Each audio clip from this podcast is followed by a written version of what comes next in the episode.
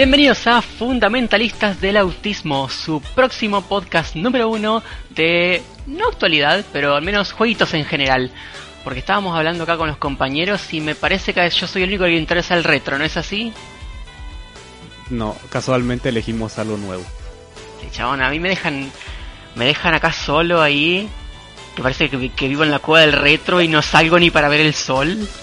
Tengo ahí con mi, mi preciosa piel blanco youtuber todo el día adorando la Mega Drive en un, en un- frente a un templo de Yuji Naka que tengo. Pero bueno, pasando de chistes idiotas, les decía esto es Fundamentalistas del Autismo, un podcast medio aleatorio que salió un poco de la nada. Entre nosotros se encuentra Antua, ¿Qué onda? Soy Antoine. Ay, sí. LNX, ¿Qué onda? ¿Cómo están? Semna, Hola. Bash, Hi. Y un servidor, Nacho, el componente europeo del podcast, para salvarlos un poco de tanto mexicanismo. Y la idea general de este... y bueno, la idea general de este podcast va a ser que cada uno comente un juego. Vamos a intentar no pasarnos demasiado porque como cada uno tiene un juego, pues si, lo tratamos muy a fondo nos vamos a las 3 horas y eso es horrible, especialmente cuando intentás eh, tener un podcast como yo para escuchar cuando vas por ahí por la calle, tener un podcast de 3 horas que no terminas jamás en la santa vida del Señor Jesucristo. Así que vamos a intentar mantener las cosas un poco cortas, veremos cómo sale, es la primera vez, esta es una suerte de episodio piloto, podríamos decir. Pero antes tenemos una pequeña sección, mientras cambia a una nueva y hermosa música diferente en la cual vamos a hablar de las cosas que hemos jugado recientemente. A ver, a ver, acá yo soy como el, el Dungeon Master, voy a elegir a alguien, a ver quién puede haber jugado algo interesante. Bash, Bash, sos el elegido, a ver, mandate primero. Chingada madre, porque soy el primero. Es por V, ¿verdad? Forniga. a ver, ¿qué has jugado interesante?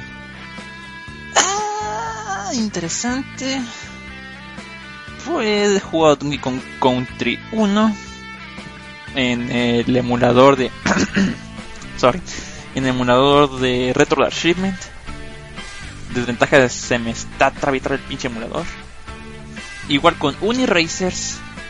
Mm, ustedes ya han visto lo que he puesto en Twitter, así que es Pelonky también, modo pacifista. Mayor estupidez que he hecho, por cierto. Yo sigo Super sin entender cómo funciona. Ah, es un pedo, man. Es un pedo.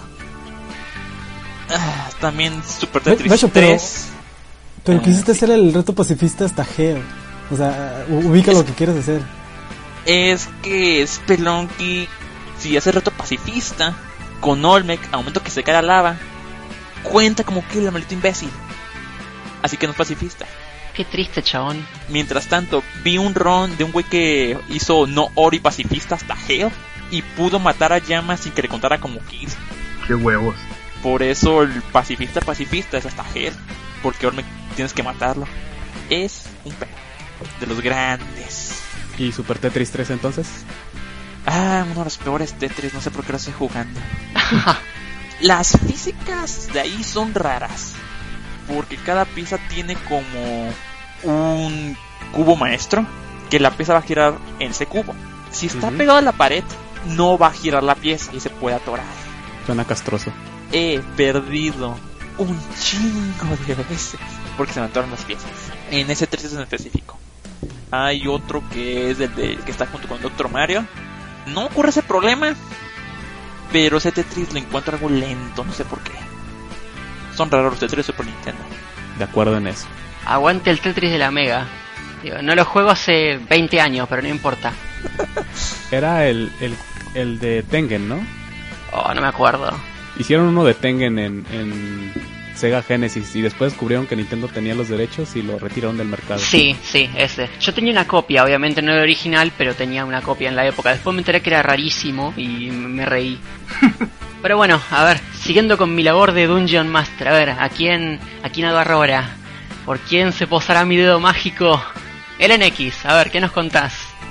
Las dedocracias no funcionan, comprobado. bueno, como muchos saben, he estado jugando Environmental Station Alpha, que es un juego estilo Metroid, muy estilo Metroid, sin embargo, es un monstruo de juego. conseguir Sí. todos los finales es una tarea titánica y algo críptica si lo haces por tu cuenta. Afortunadamente, como lo estaba haciendo en stream, eh, estuvieron ahí ayudando, sobre todo Basho, que estuvo este Siguiendo los Ah, pistas en estuvo haciendo de, sí, de copiloto en ese juego con, con la, guía de Steam y aún así no, no pudimos sacar los los otros dos finales, que uno es nuevo. Entonces, Está bien no, no, men. El final sí, no creo, no creo que vuelva en un rato. No creo que vuelva en un rato a ese, pero es muy divertido. En serio, la primera parte de ese juego hasta que llegas a la parte final es muy divertido. Entre otros, me he estado volviendo adicto a Tetris Sphere. Digo, también acá le hacemos al Tetris, pero en otra variante. Eh, este juego era originario para la Jaguar, pero decidieron portarlo para Nintendo 64. Eh, tienes una esfera y tienes que juntar un montón de piezas del mismo tamaño y tronarlas todas juntas hasta que llegas al centro de la esfera y liberas a un robot. Eh, es un concepto sencillo, se presta mucho para estar por lo menos una media hora por nivel en autismo cuando estás en modo práctica. El único problema es que a mí no me agrada la música. Esto es una cosa muy personal, pero creo que la música no está suficientemente prendida para lo que estás haciendo y prefiero poner la mía. No sé si alguien más ha jugado este juego. No, yo no. No, No. nadie. No. Pregunta, ¿podés quitar la música y mantener los F- SFX o no podés? Puedes, hay, hay mucho soundtrack y puedes poner el que más te guste, pero no soy muy fan de la mayor parte del soundtrack. Ah, Puedes silenciar el, el juego y... O sea, no, no, no requieres pistas de, de audio cuando estás tronando bloques o moviéndolos. No necesitas eso. Puedes jugar sin, sin sonido y poner a lo que a ti te guste. Me van a linchar por eso, pero realmente no es, no es mi estilo ese tipo de música. Y por último, después de el, la decepción que fue Mighty Number 9, eh, jugué, alguien me recomendó, todavía no recuerdo quién rayos me recomendó, según yo era Emirato, pero Emirato dice que él ni en cuenta. Negadash. Azure Striker Gunvolt. Negadash, fue Sí. Negadash. Mira, hasta que, hasta que alguien me dice, cabrón. Bueno, él me, él me recomendó Gunvolt, que es de los, del mismo estudio Indie Creates, pero sin Inafune. Sin Inafune y su bola de ineptos. Y a diferencia de Mighty Number 9, este sí se siente como su propio juego y sí tiene un diseño de nivel decente. Muy, muy decente. A diferencia de Mario Number 9 que pusieron la mecánica del dash para, para después de que lanzas un kilo de limones a tus enemigos matarlos con el dash. En esta cosa les puedes disparar dos o tres veces, pero el daño no viene de los disparos, sino viene de que generas electricidad. Entonces, mientras tú vas corriendo al enemigo puedes darle dos disparos, activar tu electricidad y en lo que lo saltas ya lo mataste. Está muy bien hecho eso, eh, suficientemente ágil, rápido. Los jefes igual y no son tan difíciles y tiene cierta parte que se activa el modo casual estilo eh, los juegos de Ninja Gaiden cuando, cuando tienes problemas en alguna parte. No me gustó, pero lo demás es sólido. Mm, Una pregunta del Azure. ¿Es Mega Man estilo Mega Man clásico o X? Híjole, me recuerda mucho a Mega Man 0 porque empieza con historia muy pesada al principio. Pero cuando empiezas a elegir los escenarios, el- es rápido. En unos 10 minutos, eh, la primera vez que lo juegas en unos, posiblemente en unos 10 minutos ya te hiciste un escenario. Principio a fin con el jefe, los jefes no son muy difíciles. Bien, antes de que Anto, al compañero Anto, se lo coma el vacío del lag de nuevo, ¿nos comentás que estuviste jugando, por favor? Hola, mis queridos autistas Asperger. Bueno, yo estuve jugando mucho en Necrodancer, pero run de área. El run de área pues es de los más difíciles y es no puedo pasar del nivel de hielito y fuego. Fueguito matón. Es muy difícil, ahí búscalo. Sí, es un pedo con área. O sea, tienes medio corazón, no solo puedes usar la daguita, mueres de un beat. Bueno, si ni seas un beat y está muy feo. ¿Lo estás haciendo low percent o vale madre? No, vale madre, lo que va a pasar nada más y ya. Como caiga, cabrón. hay un logro, men, hay Ya, un ya. logro. Sí, de low percent yo sé, sin agarrar ítems extras, upgrades. Es un pedo. Está cabrón. Sí. Bueno, también he estado jugando mucho Smash de niebla, pero no en niebla, en, en el Wii. Esto a causa de que fue el Evo, sí, el, el Smash, el Melee, su puta madre. Eh, sí me llegó un poco de hype por la final del Evo y eso. El año pasado no lo seguí tanto, este año sí, porque ahí estuve viéndolo con, con, los demás. Y sí me, me un poco. Ahí ya cuando buscas técnicas de, oh, men, ¿cómo haces tal madre? Técnicas avanzadas para ganarle a tus primos más cabrón y todo, pero Smash de niebla en 64 en Wii.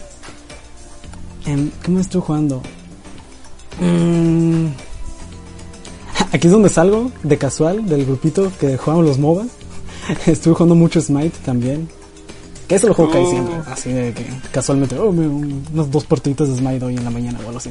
¿Es posible jugar Smite de manera no casual? No, no se puede. Bueno, a menos de que lo juegues competitivo, no sé, digo. A veces sí juego Ranked, pero casi ya no. Sigue siendo casual, sigue siendo casual. Saquen Anta. ¿A qué te pasa Necrodancer? No sé, Dark Souls, Bloodborne, ¿eh? Basha. Juegos casuales, man. Sacan en 30 minutos. Fíjate que también jugué Bloodborne, pero lo jugué poquito. Y también Dark Souls 3, que ya, que ya tenía rato que no los jugaba, ¿eh? No es como que los jugué diario. Ya tenía como, no sé, dos semanas que no los jugaba. ¿Lo platinaste finalmente? Dark Souls 3 sí lo platiné. Los 107 anillos eran. Verga. Dios santo.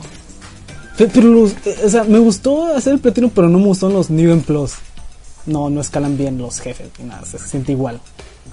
Puntos menos para Dark Souls. No son mi Cleric Beast con triple de vida en New Game Plus normal. Pero bueno, estuve jugando eso. Pues mira, yo no sé si prefiero el New Game Plus de Dark Souls 2 o el del 3. Tengo mis temporadas.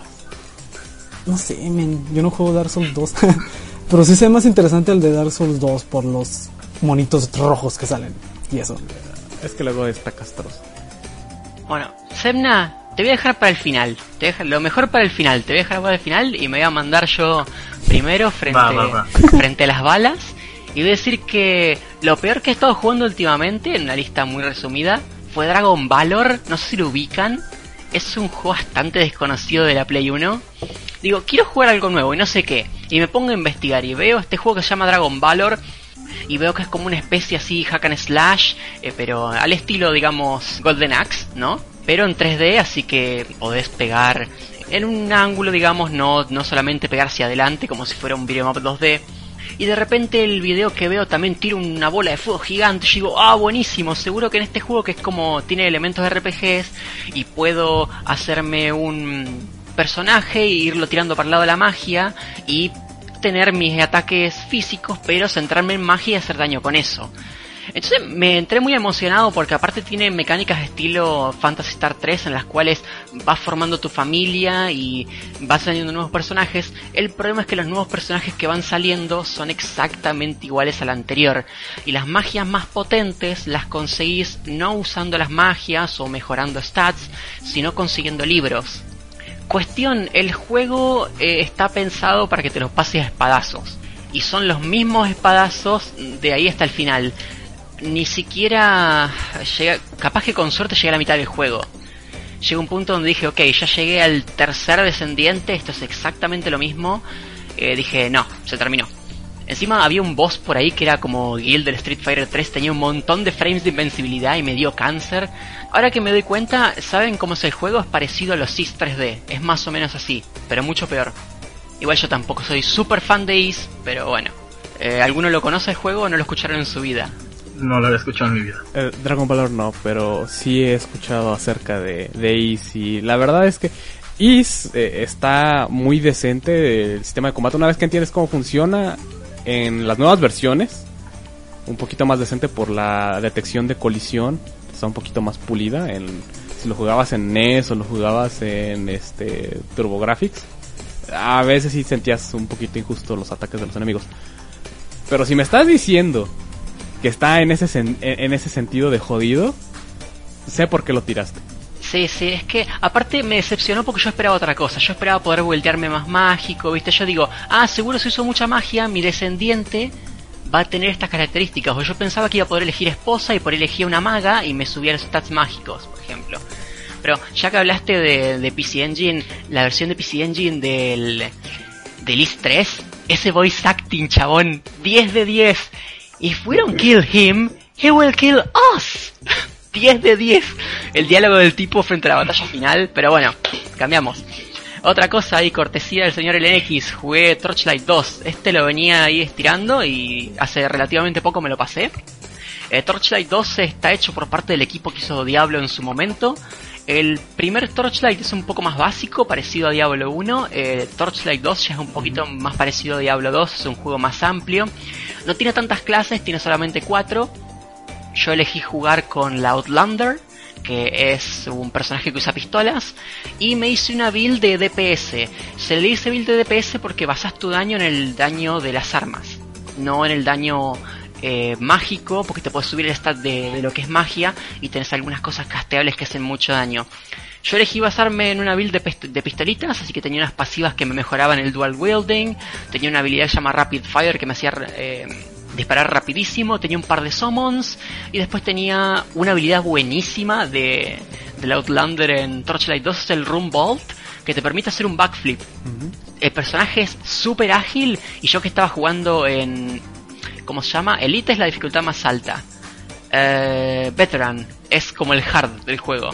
Así que si yo me hacía pelotudo, me quedaba quieto, me hacían mierda. Encima yo nunca mejoré mi HP con la Outlander, así que se imaginarán, no me podían pegar básicamente. Muy, muy divertido, la verdad. Una Glass Canyon. Sí, un juego súper frenético y he estado buscando más action RPGs eh, y no he encontrado. Probé el Van Helsing Final Cut, es una mierda lleno de pasivas, intenté Diablo 1, modeado se va muy lejos de la experiencia original y si los juegos sin mods mm, eh, hay un frame rate muy bajo, las colisiones son horribles. Al final no, he podido encontrar algo, algo nuevo que me satisfaga, pero bueno, ya en algún punto encontraré algo. Y por último, eh, lo último que estaba jugando, tras mi decepción con Dragon Valor, arranqué Legacy of Kane, Soul River. Es una saga Legacy of Kane más o menos conocida, pero no sé qué tan adeptos serán ustedes, si habrán jugado alguno alguna vez. Soul River es como el primero que no es tan eh, de culto, porque el primer juego de la saga Legacy of Kain es Blood Omen, que es un juego hiper de culto, a esta altura es muy difícil jugarlo y Soul River se defiende, pero igual es medio arcaico. Después viene Soul River 2, Blood Omen 2 y Defiance, que ya son bastante más actuales y no puedo decir mucho, porque lo, lo he empezado, no, no he avanzado mucho, creo que hice tres boss fights. Estoy en una parte donde visitas un, un par de tumbas, eh, a ver si alguien se ubica y conseguís un proyectil. Estoy por ahí, y lo que sí puedo decir que yo no estoy muy acostumbrado a juegos de Zelda. Y este juego tiene un montón de empujar cajas. De hecho, el combate es horrible. Entonces llegó un punto en que dije, ok, voy a dejar de hacer combate. Así que el juego para mí es correr por ahí y encontrar cajas. De momento siento que juego Sokoban, no sé. Es... Pero en general, overall me gusta. Overall me gusta. Sí, yo lo jugué con un amigo por allá en la época en la que salió. Y realmente no nunca me interesó, pero sí veía los aspectos de empujar cajas y parte del combate y sí decían que era tenía cierto parecido con Zelda, pero no. Es exactamente como lo comentó Nacho.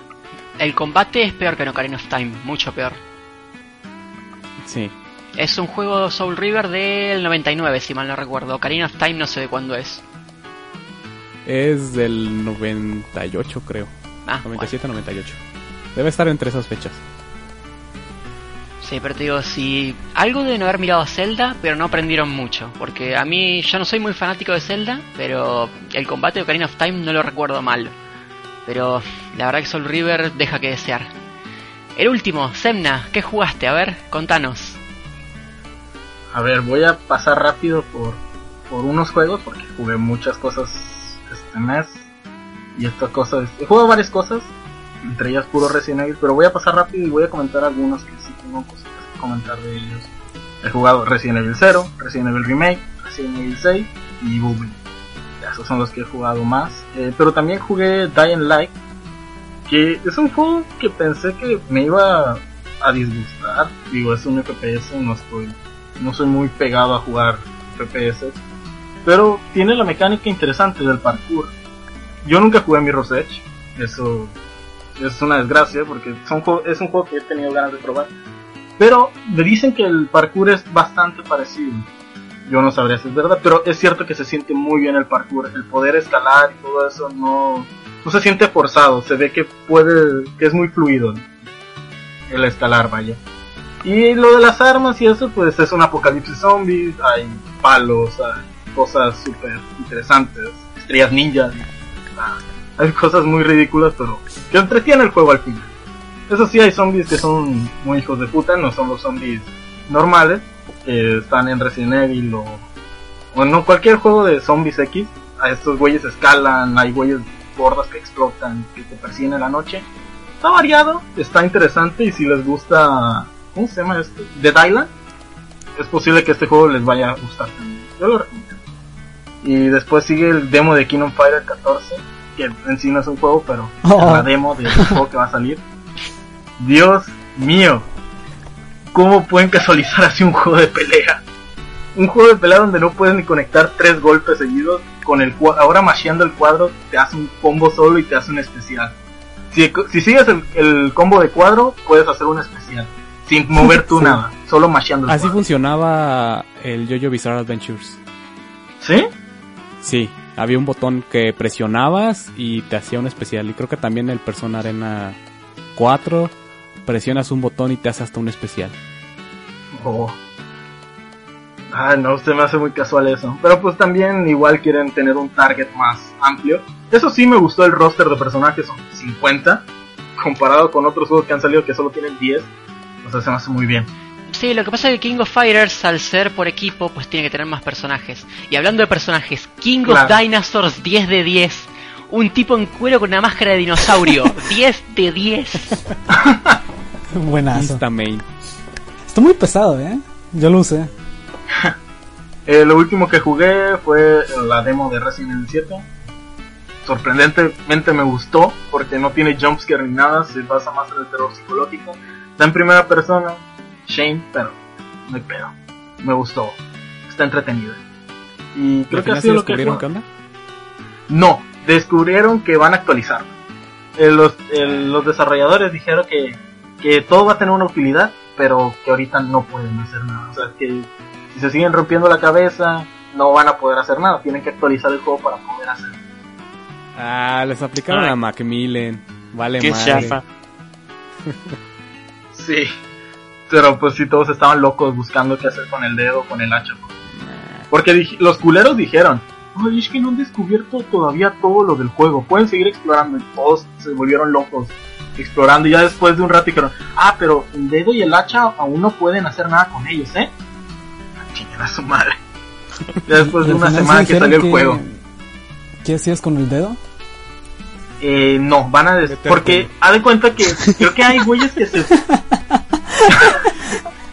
¿Qué Hay güeyes que se, que se suscribieron a algo de Capcom, no sé a qué, yo no, yo no estuve al pendiente de eso. Pero total les mandaron un correo con una foto del dedo y una carta. Y decía, no han visto todo de, de demo de Resident Evil. Habrá una actualización pronto y que quién sabe que y era una foto del dedo con una carta. El dedo tenía cara. ¿Qué? El dedo tenía una cara.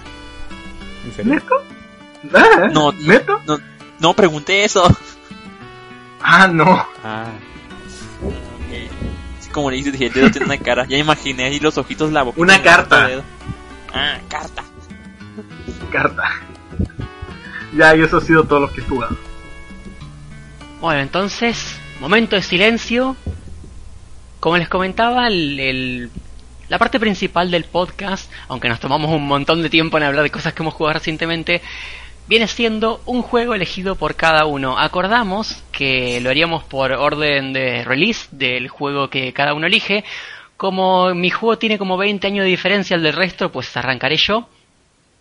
Y mm, no es una saga a la que yo le tenga mucho cariño, la verdad, pero hay un juego en particular que siempre me llamó mucho la atención desde que lo descubrí.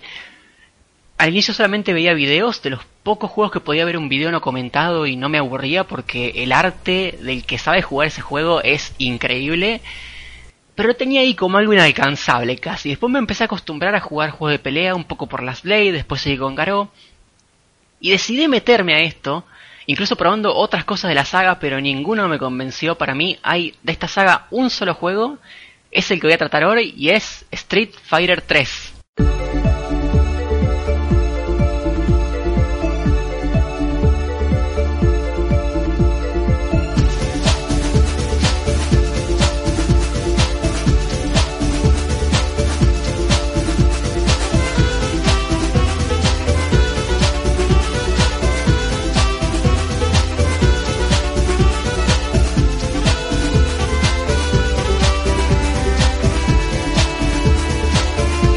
Para mí, Street Fighter 3 es básicamente el único de la saga.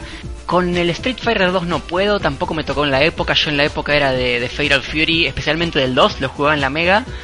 Y. mm, No sé, hoy en día yo estoy un poco acostumbrado a los fighters de finales de los 90. Vieron que se puso de moda el parry, eh, el, com el combeo por lo general estilo Ga- Garou Street Fighter, que por ejemplo, no sé, podés saltar, dar una patada, por ahí abajo en el suelo das algún golpe y tenés que encajar alguna magia, ¿no? Eso es más o menos así. Después está el formato Last Blade, que es un poco más mallero, no al estilo King of Fighters 14, como decía Semna, pero tenés que por ahí mallar el golpe débil un poco más. Si jugás en Speed, que es como me gusta jugar porque metes muchos golpes. Y les digo, he jugado Street Fighter 2, he jugado Alpha, he jugado un poco más reciente el Street Fighter 4. Sinceramente no me gusta ninguno. Ninguno. Pero Street Fighter 3 costó entrar a él, pero una vez que logré entrar me gustó la verdad. Es un poco más duro que Garou y aparte me cuesta porque tiene 6 botones de acción. Ah, yo estoy un poco más acostumbrado a juegos SNK, vieron Eh, patada fuerte y débil, golpe débil y fuerte, y con eso me arreglo. Street Fighter 3 tiene 6 botones. No sé cómo serán ustedes para preferencia de botones en Fighters. No juego Fighters. Yo de seis botones. Sí, seis botones. A mí me cuesta 6 botones. Aunque Street Fighter nada más jugué el de Game Boy Advance. Así ex- extenuantemente el alfa. Corre como el, como el culo, pero... Digo, era, era lo que me entretenía. Me lo habían prestado alguna vez y... Y no está mal. De GBA me parece que hay un Street Fighter 2 que está bueno. No me acuerdo muy Sí, bien. y, y ahí no tienes muchos botones, ¿eh? Tienes normalmente, creo que cuatro botones para usar en golpe. Nacho, Claro, poquito. Y... Sí, sí, Nacho. ya vi que pusiste para el Rage. para el Rage de Game Boy 10 de 10. Está No, bueno, ¿eh? chabón. Yo he jugado el, el Fatal Fury, no me acuerdo si uno o dos de Game Boy. Es horrible. Lo, eh, jugado en emulador, imagino que jugó en consola todavía peor. Pero jugado en emulador, yo veía unos cuadros enormes que se movían para todos lados y no entendía nada de lo que estaba pasando. Nada. Sí, supongo que están muy gordos los monitos, ¿no? Por el Game Boy y eso. Sí, por razones lógicas, pero te digo, yo en, en mi monitor ahí tremendo no entendía un carajo de lo que estaba pasando. No sé, en consola, no me quiero imaginar. Pero bueno, volviendo a Street Fighter 3. Street Fighter 3 no fue el primero, pero fue de los primeros, eh, de los pocos juegos también que tuvo la placa CPS3 de Capcom. CPS3 viene de Capcom Play System, hubo una primera y una segunda. La primera es la placa de, Street Fighter 1, de Street Fighter 1 no, del Street Fighter 2 y del Final Fight. La CPC2 es la placa de los Street Fighter Alpha, por ejemplo. Eh, ¿Qué otra cosa hay? Algún juego de peleas de X-Men y Street Fighter también corre ahí, me parece. Y cuestión, la CPC3 ya era una época 1996 en la que los 3D se empezaban a poner de moda, ya estaba ahí por ahí la PlayStation y todo.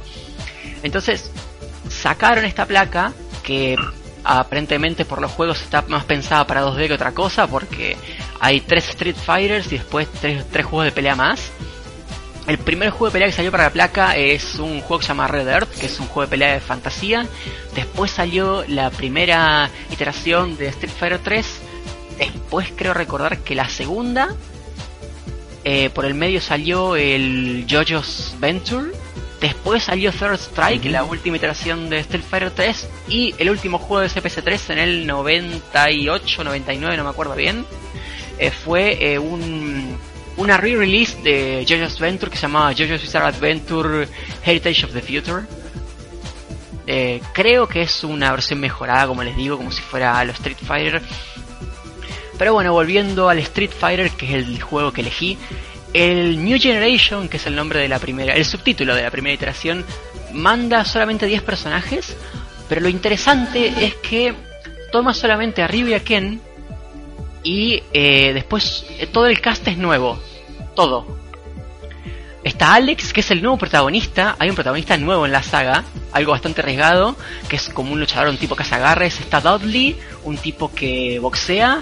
Elena, que es todo lo contrario a Dudley, eh, pelea solamente con las piernas. Y Buki, una ninja. Está Necro, que es como una combinación entre Dalsimi y Blanca. Los personajes menos populares de Street Fighter 2, metidos en un solo personaje, para que todos lo amen. Está Oro, que es un personaje rarísimo. Yo pensé que le faltaba un brazo, te juro. Y, y resulta que no, la historia del tipo es que es súper poderoso y se guarda un, un brazo dentro de la ropa. Es, no sé. Encima es feísimo, es un tipo viejo. Uh, Eti. Para dar chance. Está Sin, el nuevo clon de Ryu, por si faltaba otro. Este, bueno, es un poquito más clon de Ken, pero da igual. Es, es un negro que le pusieron el traje de Ryu y ya está. Y después están Jun y Yang, que son el mismo personaje, dependiendo de si lo con puño o patada, es el que sale. En general, los personajes de New Generation son bastante más limitados. Este juego ya tiene el tema del parry, que es cuando te van a dar un golpe tenés que apretar hacia adelante y le paras el golpe y eso te da frames de ventaja para hacer tus propios movimientos. Pero les digo, los personajes tienen menos movimientos comparados con las otras iteraciones y sí, se siente limitado. Después sale Second Impact y agrega solamente cuatro personajes. Si somos justos, medio que agrega tres. Porque agrega Hugo, que es el del Final Fight. ¿Se acuerdan de él, Andore? Sí. A- aún tengo pesadillas de Final Fight. A mí no me gusta Final Fight, la verdad. Salen ejércitos de andores. Yo crecí jugando eh, Streets of Rage y Streets of Rage, al ser de consola, no tiene ese tema de que, oh, Hurdur tiene que ser difícil. Entonces yo voy a jugar un Final Fight y siento eso y me molesta. No que nada porque es repetitivo, ¿eh? Sí. Yo jugué uno de PSP. Estaba en una, en una colección de jueguitos. así. A mí lo repetitivo no me molesta, de hecho Streets of Rage 1 me encanta y es muy repetitivo, no tiene las magias que tiene el 3 y eso, pero igual me gusta mucho. Porque me parece que es un juego bien balanceado. Eh, en cambio Final Fight no, es ridículo. Encima el Final Fight tiene una cosa súper idiota, que es que el tercer botón te sirve para liberarte de los agarres. Vos jugás normal, apretás, el tercer botón y ves que no hace nada, decís, ok, el botón no sirve para nada, pero cuando te agarra un andore o algo, no apretás ese botón y te fulminan en dos agarres. Eh, Eso tenés que sabértelo. Bueno, después de Hugo agregan a Urien, que es como un recolor del Final Boss, que después comen- comento. Y están, les decía que más que cuatro son tres, porque lo que hacen es separar a Yun y Yang. Son dos hermanos, que estaban en el anterior, dependiendo si haces puño patada, te sale uno. Acá son dos personajes diferentes. Y después sale, eh, ah, de hecho, New Generation y Second Impact salen en el mismo año. Uno inicio y otro final, pero en el mismo año. Así era Capcom. Y después la gente se queja, ay no, que me sacan como 5.000 ediciones del Street Fighter 4. Miren lo que hacían en los 90. Después, ya sí, dos años después, sale el Third Strike. Third Strike que agrega a Chun-Li, la waifu de Semna. Así es. Después eh, agrega a Makoto, que es como es como Ryu, pero mujer. Eh, no tiene las mangas del traje entera y en vez de tener la vincha en la cabeza la tiene en el cuello. Eso es Makoto. Eh, después está Kuma, el, el clásico. Q, que- más conocido como el Inspector Gadget. Está Remy, que es el nuevo Guile. Y está por último 12, que es un coso raro blanco que, no sé, puede dar un golpe y la mano se transforma en un hacha. Y es medio Shansung de Mortal Kombat porque tiene una magia que copia al personaje enemigo. Así que básicamente transforma todo en una mirror. Y el final boss, el puto final boss de Third Strike. Antes que eso, ¿alguno ha tenido experiencia con el juego además de Semna? Yo no lo he acabado. Yo solo conozco el, el super parry que le hace el Ken a la Chun-Li. Yo nada más juego multi he jugado multiplayer. Igual. Jugué un tantito la campaña y me hicieron miedo. ¿Han jugado solamente Third Strike? Sí. Después les comento, New Generation es mucho más asequible. Pero bueno, ahora sí, les dejé espacio porque me iba a quejar a fondo. Gil, Gil, el final boss de, de, de la saga Street Fighter 3. ¿Cómo odio a ese tipo? casi todas las magias que hace son de doble hit, así que parrearlo es complicado. Pero bueno, yo en New Generation lo he podido hacer, en Second Impact es más o menos parecido, pero en Third Strike les cambian los timings y la puta madre. La puta madre. ¿Vieron cuando un final boss de un fighter te lee todo? El Guild de Third Strike es así. El de New Generation todavía es más pasable. Bueno, ¿y cuál es la técnica para derrotarlo entonces? En Third Strike yo le gano por habilidad, depende del día, a veces la mitad de las veces. A veces le gano, a veces no. Sí, básicamente. En New Generation le gano cuando quiero. Porque le sé parrear. Juego con Alex. Alex en, en New Generation quita muchísimo. Después lo bajaron un poco. No sé si es que bajaron el daño en general o bajaron a Alex, pero Alex quita un montón. Yo puedo hacer un combo de media vida con Alex. Con especial y todo. Y ya está, media vida fuera. Es un poco ajustado porque Alex tiene una magia que da vuelta al enemigo eh, y tiene que estar mareado para que entre básicamente porque es muy lenta. Y después yo lo encajo con un agarre que es muy lento porque le hago la variación fuerte. Y tengo muy pocos eh, frames para hacerlo. Si lo hago mal, pues el agarre no entra y me cagan a trompadas. Pero sí, básicamente en New Generation, como no es tan lector guild, lo podés parrear y agarras tu momento. En cuanto a las innovaciones, les decía, New Generation se- es el más básico de todos. Es también el más fácil, no te leen tanto, eh, es el que yo recomiendo agarrar primero. Quizás si dicen, no, bueno, Third Strike, todo el mundo habla de Third Strike. Bueno, jueguen Third Strike, pero después vayan a New Generation y van a ver que es un juego más básico, hay menos magias y se siente un poco por ahí jodido pasar de Third Strike a New Generation, por eso también lo recomiendo poquito que jueguen ese primero. Es como Last Blade. Last Blade 2 se juega mejor, pero por ahí el 1 es más asequible y no te leen tanto. Está, está bueno eso, por eso también recomiendo New Generation. Y mm, les digo, a mi opinión, es pasable con cualquier personaje New Generation. Yo con cualquier personaje que pueda hacer bastante daño después de un parry me lo puedo pasar. Cuando sale Second Impact, además de agregar más personajes y agregarle alguna magia a los que ya estaban, agrega el movimiento X. El movimiento X es algo que se ve incluso en Street Fighter 4, no sé, en el 5, creo que también. Ustedes han visto, si no han jugado eh, Street Fighter, al menos visto, que alguno hace una magia y el personaje como que titila en amarillo. Bueno, es el movimiento X. Lo que hace el movimiento X es tomar parte de tu barra de magia y usarla en, en una magia mejorada. ¿Cómo se hace? Tenés que apretar, eh, no sé si son los tres botones de puño o patada o solamente dos. Yo como juego en teclado lo tengo asignado a teclas específicas para jugar, así que no me acuerdo muy bien. Y el Second Impact también agrega eh, bonus stage, que el primero no tenía, el New Generation no tenía. Es solamente el bonus stage del parry, que Sin te tira pelotas y vos las vas parreando así aprendes el parry. Después sale Third Strike que no agrega ninguna cosa así más que un bonus. Agrega un bonus de, de romper la camioneta tipo Street Fighter 2 con el auto, ¿vieron? ¿Se acuerdan? Sí. Lo bueno es que en Street Fighter 2 era muy molesto, porque vos rompías un lado del, del auto, ¿se acuerdan? ¿Y qué tenías que hacer después? Irte al otro lado. Y el salto no era muy bueno, que digamos. Sí, exacto. Por ahí caías arriba de la camioneta, de no, en, en- es un auto en Street Fighter 2. Caías arriba del auto y después tenías que ir caminando y tenías que... ah, es, es horrible. En Street Fighter 3 está bueno, eh, bueno, Third Strike está bueno, porque es como un enemigo, es como si fuera una pared la, eh, camioneta. Tiene una barra de vida y vos la tenés que quitar. La barra de vida está oculta, eh, es solamente daño visual, ves como la camioneta se va desarmando, pero no tenés que andar saltando para el otro lado. Entonces está bueno, porque es como decir, a ver, tenés un oponente fijo que no se mueve por knockback, ¿qué combos podés hacer? Eso está bueno, no tenés que andar saltando para el otro lado ni nada. Y en cuanto al desarrollo del juego, pues el primer juego como hay poquitos personajes, hay solamente 6 peleas. Se va alternando, hay mirror match en ese juego, podés pelear contra vos mismo.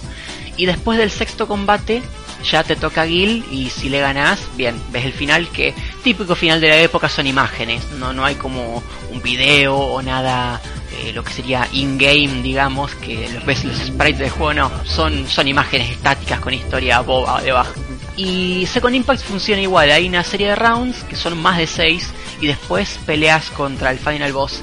Third Strike, que ya suma 20 personajes, tiene una mecánica diferente que es que te da a elegir a tu rival. Te dan entre dos opciones y vos con arriba y abajo elegís con cuál peleas. Eso está bueno porque por ahí alguno te cuesta y vas con otro, O todo lo contrario, querés mejorar contra ese que siempre te hace mierda y te vas contra él y vas mejorando. Le da un poquito de variedad. Así que bueno, Semna, yo sé que vos agarraste Third Strike, yo sé que jugaste con Chun-Li. A ver, tu experiencia, ¿cuál fue? Soy un asco para los fighters. ¿Jugaste mucho arcade? ¿Jugaste multiplayer con alguien? No sé, contá. La primera vez que lo jugué fue con unos amigos en la universidad. Que, que lo llevaron y dijeron, no tenemos, no tenemos una clase de inglés. Y dijeron, ah, perro. Y si pedimos un cañón y pedimos un cañón, y conectamos ahí una computadora y dijeron, ah, traigo el Fear Strike. Lo probamos y me gustó demasiado. Y ya, fue todo lo que, fue, fue todo donde pude ser bueno contra ellos. ¿Tu única main Chun-Li? ¿No jugás con otro personaje? Eh, probé a Alex, creo que es el, el que es como tan, un tanque gigante, ese vato. No, un, creo que sí es un güey fuerte, que la mayoría de sus poderes son ataques, son agarres, perdón. Sí, sí. Fui, fue lo único que probé, fuera de, de Chun-Li. No, yo, yo sí soy de, de chequear todos los personajes cuando un juego me empieza a gustar. Y vos en X comentaste que lo jugaste, ¿qué tal? Sí, yo lo jugué en la Dreamcast. Allá en la época en la que salió. Sí, lo siento, soy viejo. y recuerdo que en esa época todo el mundo usaba Ken. O lo que más se le pareciera. Era to todo mundo, todo mundo. Y es porque realmente hacer combos con Ken es muy fácil. En casi todos los Street Fighters. Llegas con patada, conectas golpe, conectas patada y conectas un especial. Ya con eso eh, estás bien armado y Ken baja suficiente, suficiente vida como para desmoralizar a tu oponente. Eh, yo personalmente me gustaba, aparte de, ser este niño Ken, me gustaba usar a, a Makoto. Y Chun-Li no tanto, porque Chun-Li es un personaje de carga. Y en aquella época no me gustaba usar personajes de carga. Era, era complicado. También cuando lo jugábamos en maquinita, este... No soy muy bueno utilizando ese, ese tipo de control arcade. Soy más de, más de control. Lo volví a jugar ya más tarde con mis amigos en la universidad en, PlayStation 3 que salió versión para 360 y PlayStation 3 con soporte online.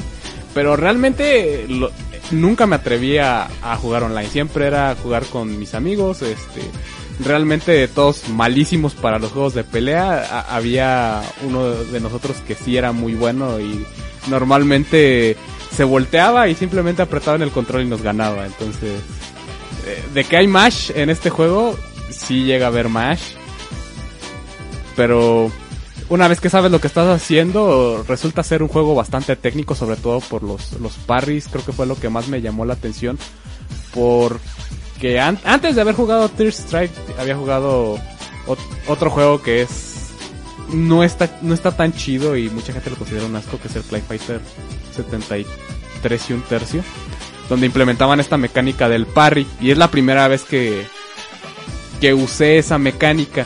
Y cuando la vi en Street Fighter 3 fue cuando empecé a ganarle a mis amigos porque ya, ya sabía, ya tenía yo cierto entrenamiento usando esa mecánica. Eh, es bastante buena, de hecho es, creo que a, había un video muy famoso de un torneo que de un Ken que ya no le quedaba una mierda de vida y ganó puro parry. Sí, el video de Daigo del Evo. Buenísimo, cabrón, buenísimo. Después de esa época es cuando empezamos a jugar Street Fighter. Después de esa época. No duró mucho, pero fue bastante divertido. Es un juego que no es tan difícil de aprender, es muy sencillo hacer combos con algunos personajes y la mecánica del parry le da mucha profundidad. Sobre todo cuando juegas con tus amigos y ellos ya entienden más o menos, se entienden los unos a otros en el combate. Son unas peleas muy folclóricas. Sí, además el parry es eh, muy riesgoso porque en Street Fighter 3 el parry se hace apretando hacia adelante en el momento que te atacan. Adelante. Entonces, vos sabes que no te vas a defender por casualidad. O parreas o no parreas. En Garo Mark of the Wolves, el parry es hacia atrás. Y te regenera vida si lo haces bien. Entonces vos lo que puedes hacer es esperar hasta el último momento para defenderte y no arriesgar tanto. Entonces, decís, ok, en vez de quedarme entre que me peguen y parrear, me quedo entre defenderme y parrear. Es, otra cosa. Incluso eso hace que a veces parrees sin querer. En Street Fighter, a menos que justo te quieras agachar y tener un golpe bajo, no vas a parrear sin querer. No, para nada, porque es adelante. El parry bajo sí se hace con abajo, pero el parry normal se hace con adelante. Entonces, casualidad es muy raro que sea. Eh, ya que hablamos un poco de los mains, en Third Strike, como el juego se pone un poco más jodido, Ken sí es de mis mains. Y con el tema del combo, lo que a mí me gusta hacer es eh, caer con patada mm, fuerte. Una vez estoy abajo, patada media, baja. Después hago el Shoryuken de fuego, que es la versión fuerte del Shoryuken de Ken. Y hago super cancel a eso. Normalmente yo me agarro el Shoryurepa, que es un Shoryuken especial, o si no, me agarro un especial de patada que no me acuerdo cómo se llama. Y eso es lo, que más me gusta hacer. Si no tengo para hacer Super Cancel, por ahí hago Tatsumaki, que es la, patada remolino, o meto algún Hadoken. Pero siempre suelo entrar con, con patada baja, media, cuando estoy en el suelo. Si estoy saltando, siempre patada fuerte porque me parece que tiene la mejor animación y después también me gusta mucho Akuma en Third Strike. Está muy bueno porque Akuma, claro, como todos son clones de Ken, tienen que encontrar alguna forma de diferenciarlos. Lo bueno de Akuma es que el, el Tatsumaki, la patada de él, manda a la mierda al enemigo. Le, tiene un knockback vertical tremendo. Y hay una especial de Akuma, una en particular, que es como el Tatsumaki, pero en vertical. Se va la concha de la lora con el Tatsumaki, totalmente vertical. Entonces vos podés caer con una patada, abajo, un golpe bajo, haces el Tatsumaki débil para que solamente dé una vuelta mínima y lo mande a volar al otro.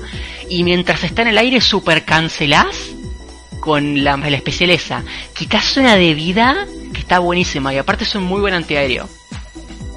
Después ya en los juegos anteriores, en Second Impact casi que solamente juego Ken a veces agarro Ibuki, porque Ibuki me gusta en el Third Strike, pero tiene un especial que me gustaba más la que tenía en New Generation y Second Impact. Así que a veces juego Ibuki también como en New Generation. Y después ya llegando a New Generation me encanta Alex porque al ser los personajes más básicos como dije es un poco más fácil agarrarlos. Tampoco te leen tanto así que los puedes parrear, hacerles un agarre y capaz que de no sé, cuatro agarres les quitas casi toda la vida. Así que está, está muy bueno. Y se nos acaba de morir Antua. Me parece que vamos a tener un integrante menos de acá en más. Se murió el Bloodborne. Sí, antes de hablar de Bloodborne. Es que, digo, para sorpresa de nadie. Y después me gusta, mencioné Ibuki. Elena me gusta, especialmente en iteraciones posteriores porque es más fácil convear con ella. Eh, Dudley, lo que tiene en New Generation es que no tiene una magia todavía, con la que es muy fácil hacer super cancel. Y el resto, sinceramente, pues, Ryu es muy básico, siempre está bien, pero el tema de Ryu es que las magias de él no convean, mandan al enemigo muy lejos y no puedes conectar varios golpes, así que eso me tira un poco para atrás. No, no, oyentes, el NX, el forro me dijo que llevaba 40 minutos hablando de Street Fighter, me pegué un susto, me pegué un santo susto no, no, vamos 20 minutos nada más. Pero bueno, ya, ya está. ¿Alguien quiere hacer algún comentario extra de Street Fighter aparte de los que yo lo hice participar? John Lee es waifu. No sé, vaya, ¿alguna experiencia?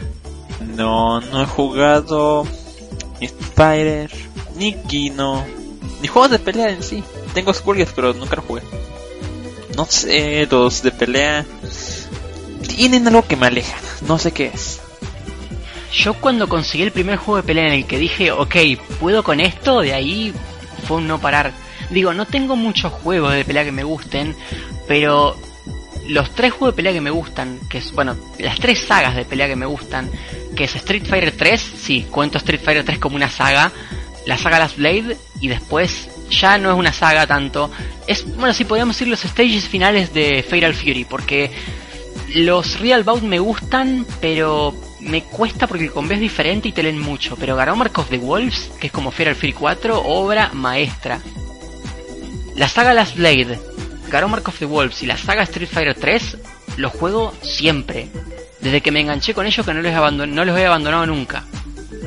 Y eso hace un poco complicado jugarlos a todos porque son tres juegos con parry. De por sí, son tres juegos de pelea diferentes, muy diferentes. Así que alguna cagada siempre me mando. Y después está el parry en Street Fighter 3 hacia, hacia adelante, en Garou Mark of the Wolves hacia, hacia atrás, y en Last Blitz con un botón separado. Imagínense el desastre que hago. Imagínense. Creo que eso te ha pasado en stream, ¿no? Oh, eso no se hacía así. Sí, sí, me ha pasado mucho. Sí, especialmente porque la última vez que streamé Street Fighter 3 todavía no era muy bueno. Ahora ya soy bastante más decente. Pero bueno, terminamos con Street Fighter, ¿les parece? Habíamos dicho que por orden de release el siguiente es el señor LNX, ¿no es así? Aquí es donde se acaba el rincón retro. Lo siento, señores. Hasta acá llegamos. Casualmente, casualmente elegimos muchos juegos, este, un poquito más actuales, menos de 10 años. Todavía.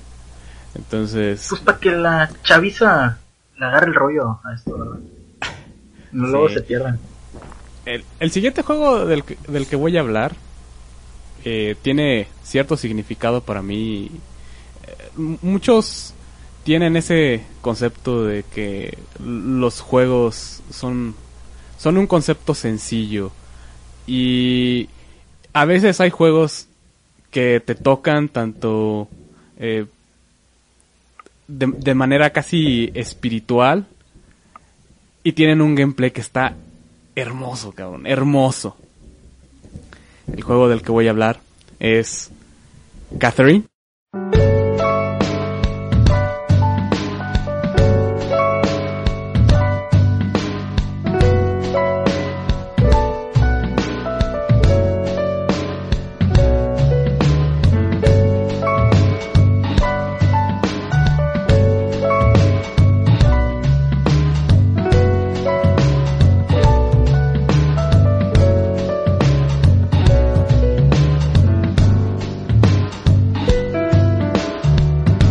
Catherine es un juego que salió por allá del 2011. En el 2010 había un anuncio relacionado con la saga Shin Megami Tensei. Eh, todos pensábamos que era Persona 5, el Persona 5 que estuvimos esperando creo que desde el 2009, aún no sale, aún no sale la, la cosa esta, Ya mero, pero ya mero. no, no Pronto. sí, pronto. Pero nos dieron un teaser eh, de la saga Shin Megami Tensei. Ese era el comunicado de la saga Shin Megami Tensei. Se veía tan persona porque los personajes todos se veían eh, muy este normales eh, de la de la época contemporánea. No había cuestiones futuristas, no se veía nada apocalíptico, como saben en la saga Shin Megami Tensei, cuando empiezan a meterse los demonios en el mundo, el escenario cambia un poco en los juegos, e inclusive en algunos de ellos te vas directamente al infierno a pelear con Hitler. Hitler, con lentes, para las versiones censuradas, Ah, ¿va? sí, cierto. Sí. Muy Sí. bonitos los lentes de Hotler. Sí, muy bonitos. Casi no lo reconoces. el asunto es que todo este hype llega un día en el que Atlus nos dice, ¿saben qué chavos? Ahí les va Catherine. Entonces digo que, ¿Catherine? No es, no era esto Persona 5. Inclusive muchos siguieron con el mito de que esto era en realidad ahora Persona 5. Pero Catherine es un tanto diferente, es un spin-off de la, de la saga Shin Megami Tensei, puesto que hay algunos personajes relacionados con la saga Shin Megami Tensei. Este juego fue liberado para PlayStation 3 y Xbox 360. Eh, hay ciertas diferencias. Yo la primera vez que lo jugué, jugué la versión japonesa. La versión japonesa no se anda con mamadas y no te deja hacer este retries. En la versión americana, cuando tú aprietas select, puedes deshacer tus movimientos. En la japonesa no puedes deshacer tus movimientos. Una vez que mueves los bloques, eh, te chingaste. Eh, además de que tenía tenía forma de entenderlo. E- Ese juego no está escrito de una manera muy complicada y, aparte, bueno, algunos saben que sí, sí entiendo lo que escucho en japonés. Entonces no tuve tantos problemas para, para ese juego. Eh, en pocas palabras, Catherine es un juego de puzzles, lógica aventura, según se describe normalmente. Y lo que pasa aquí es que el protagonista tiene unas secuencias de sueño en las cuales tiene que trepar una torre. Esta torre está hecha de cubos, los cuales se sostienen por contacto de, de sus aristas.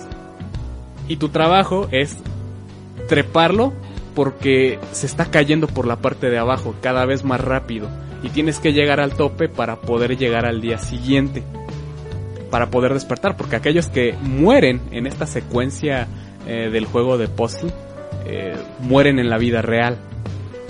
Y se vuelve todo todo un escándalo en el juego. Es bastante bueno no había visto yo ese concepto de, de gameplay y es bastante complicado porque la primera vez que lo juegas no estás acostumbrado a ese tipo de puzzler 3D en el cual las aristas son las que hacen contacto. Si algo no está tocando una arista, cae, cae al vacío. Entonces, a veces tú crees que los cubos tienen que, tienen que obedecer las, las leyes de la física como en el mundo, que tiene que estar uno encima del otro y te empiezas a equivocar y mueres repetidamente. Sobre todo, y ahora imagínense eso jugando la versión japonesa donde no puedes deshacer tus movimientos. No, chabón, Sokoban no me preparó para eso. No sé si alguien más acá lo jugó. Creo que Semna lo había jugado, ¿no? Juegazo.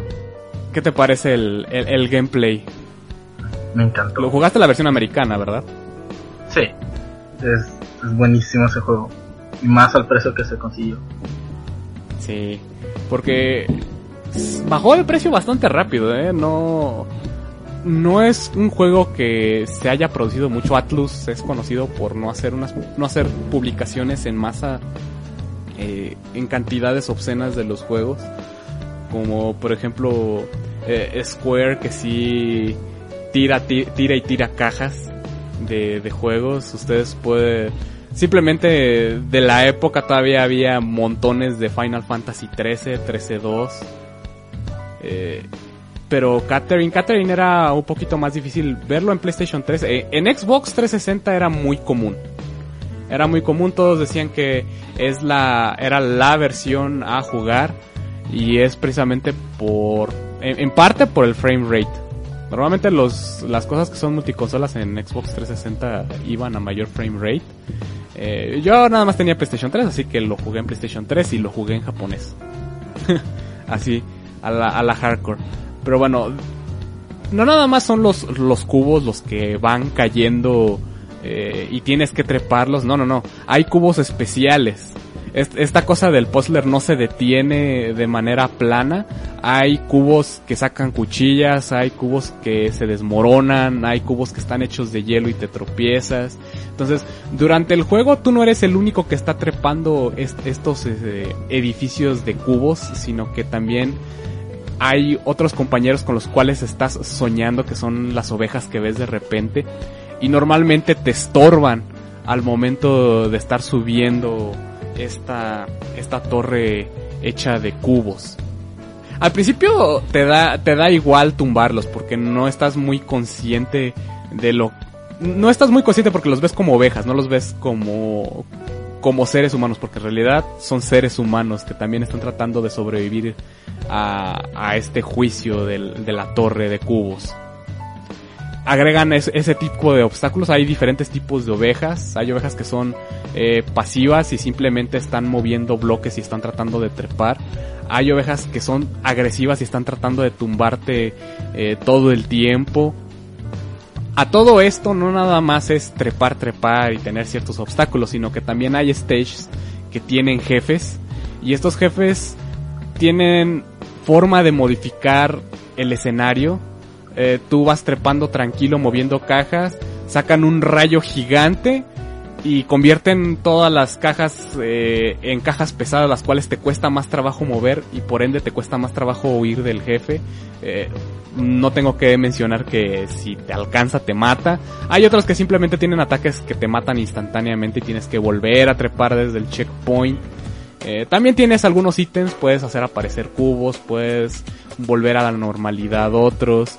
Es un juego bastante complicado para para el, el, concepto que se escucha bastante sencillo, que simplemente mueve cubos, súbete a ellos y llega al final de la torre.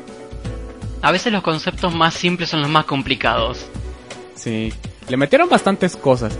Hasta el momento he estado tratando de evitar hablar un poco de la historia porque eh, no quiero spoilear gran parte, pero sí voy a explicar por encima de qué va y, por, y la razón por la cual me gusta el juego.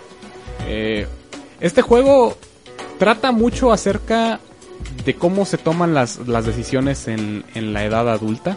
Eh, más que nada las relaciones interpersonales. En aquel tiempo yo tenía problemas con mis relaciones interpersonales. Estaba saliendo con una chica, tenía problemas. Este, tenía bastante contacto con mis amigos, pero no tenía mucha comunicación con ellos. Y me puse a jugar este juego. Y el juego durante, durante todos los escenarios, antes de empezarlo, te hacen una pregunta.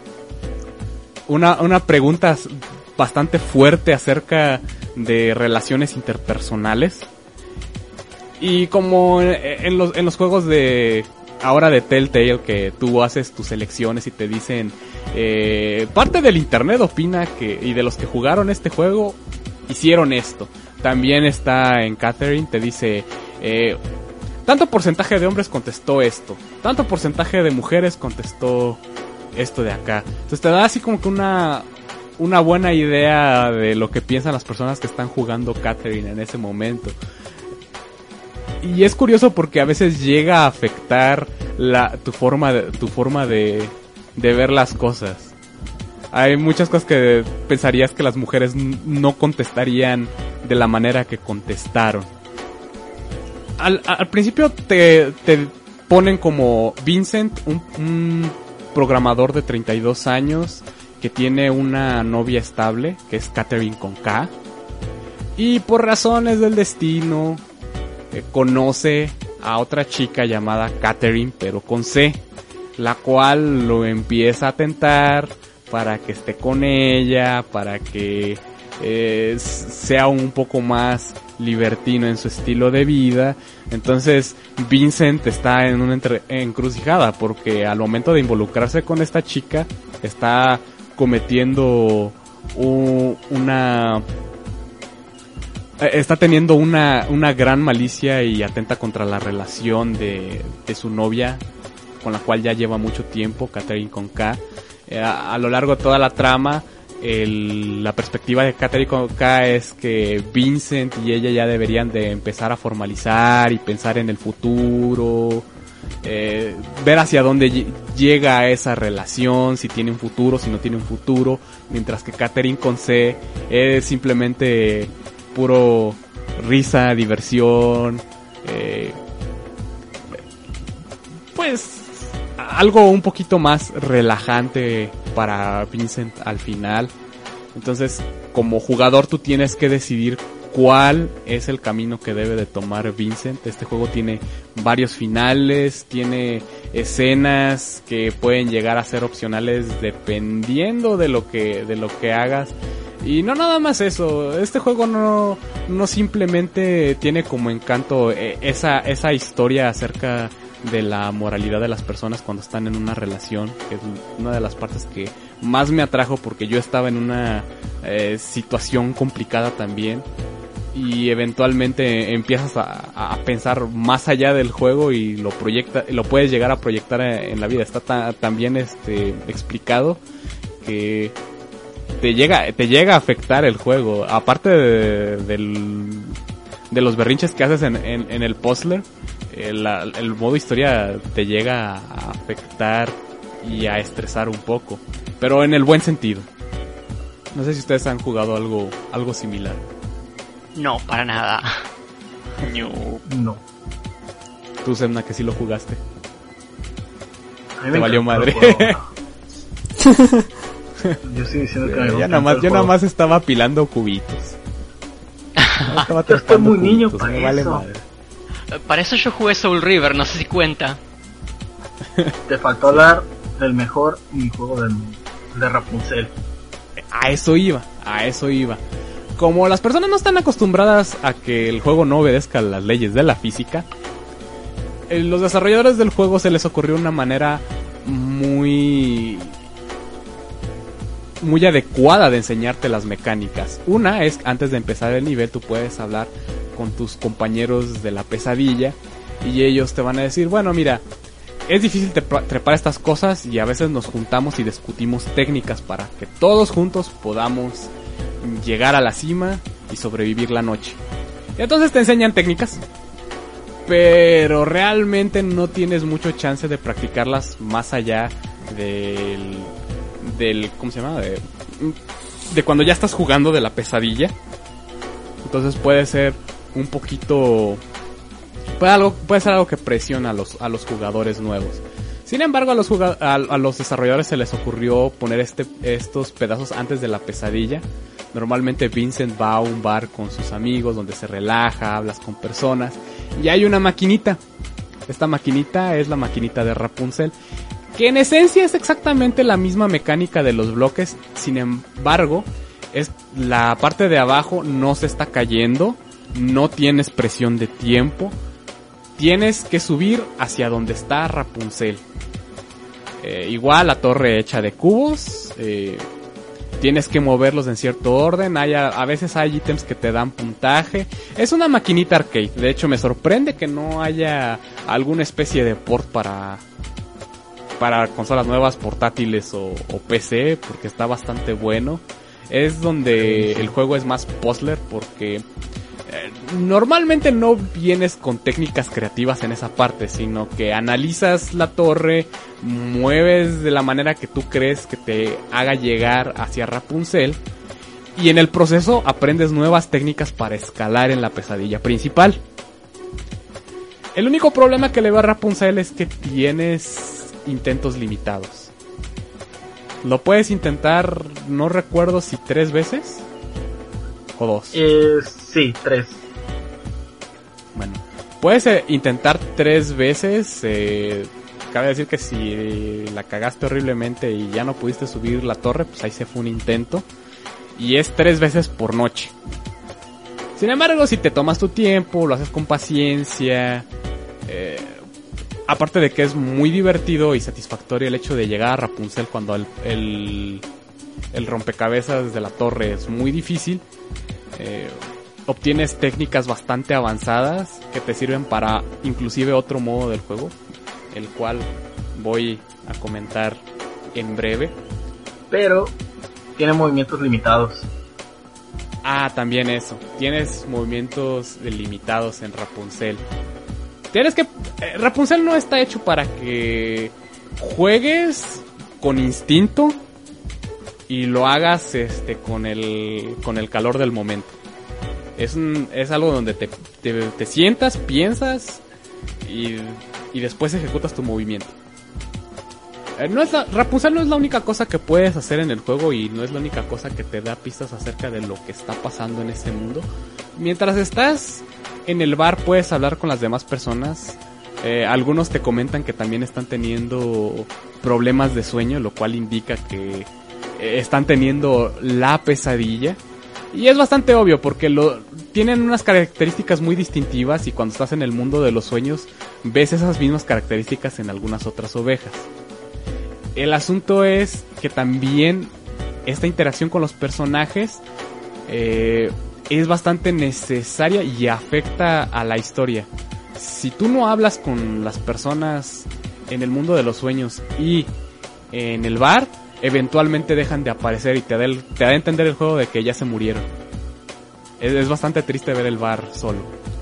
También eh, no es la única cosa, en este juego no todo es acerca de males de amor, de autismo de puzzlers, sino que también tiene cierto aspecto educativo al momento de que estás en el bar. Eh, tiene, hay una, hay una mecánica en Catherine que no te lo explican eh, literalmente. Es una cosa que notas mientras estás jugando o que te lo explican en los foros y es si tú tomas mucho la noche anterior te mueves más rápido en el mundo de las pesadillas. Entonces tienes que alcoholizarte en, los bares todas las noches, lo cual eh, da pase libre a que la historia suceda, porque parte de la historia sucede porque Vincent se mete se mete mucho alcohol. Y mientras te estás tomando alcohol, el juego te está, te está explicando acerca del, de whisky, por qué se llama así, cómo reconocer si uno es bueno, eh, tipos de whisky, acerca de las, las cubas, eh, acerca también cuál es la diferencia con el con el brandy, etcétera. Te enseña bastante cosas acerca del alcohol, te enseña un chingo acerca del sake, cómo debe ser tomado, qué tipos de saques hay, etcétera. Me pareció tremendamente de las aguas locas. Me, pa- me pareció tremendamente, eh, exageradamente educativo para un momento tan sencillo y tan simple. Eh, fue bastante detalle el que le metieron, además de que eligieron un buen narrador para, para esa parte. Y descubrimos que en la vida real también estar alcoholizado te hace mejor en este juego por alguna extraña razón. Sí, nos reunimos una noche a jugarlo y estábamos jugando con un amigo y no podía pasar el jefe final. Entonces dejamos de un lado el juego, empezamos nuestra pequeña reunión casual y algunos quedaron bastante alcoholizados. Eh, el que estaba jugando este juego decidió alcoholizarse, pero no hasta el punto de la inconsciencia o de la estupidez, sino que decidió hasta el punto en el cual estás feliz y eres lucido. Arrancó el juego y se lo y se, y se pasó todos los niveles a la primera y reaccionaba pero de una forma bien chingona. Lo cual me pareció me pareció una maravilla porque al parecer la técnica del juego funciona en la realidad. 10 de Es- 10. Nice. Es, es bastante estúpido, pero impresionante. La historia puede acabar dependiendo de, lo que responde el jugador, el número de personas que salvas, depende de lo que haga el jugador, de lo que conteste. Eh, muchas veces tú crees que la respuesta, que vas a dar la respuesta correcta, la, la respuesta empática, y el juego te demuestra en varias ocasiones que no es así, que tienes que fijarte un poco más eh, en cómo estás hablando con las personas, escuchar, escucharlas detenidamente. Eh, es triste cuando se te muere alguno de los personajes en el, en el mundo de las pesadillas. Mm, Y bueno, muchos se preguntarán, ¿y al final qué tenía esto que ver con Shin Megami Tensei? El asunto es que el jefe final, híjole, no puedo decir sin, sin dar spoiler. Bueno, el jefe final es uno de estos demonios de de las bien conocidos de la saga y tiene un un este un asociado y este sí les va a sonar es Astaroth. Astaroth es un demonio que sale mucho en la saga Shin Megami Tensei y Astaroth es el que te hace las preguntas en el confesionario antes de empezar el nivel.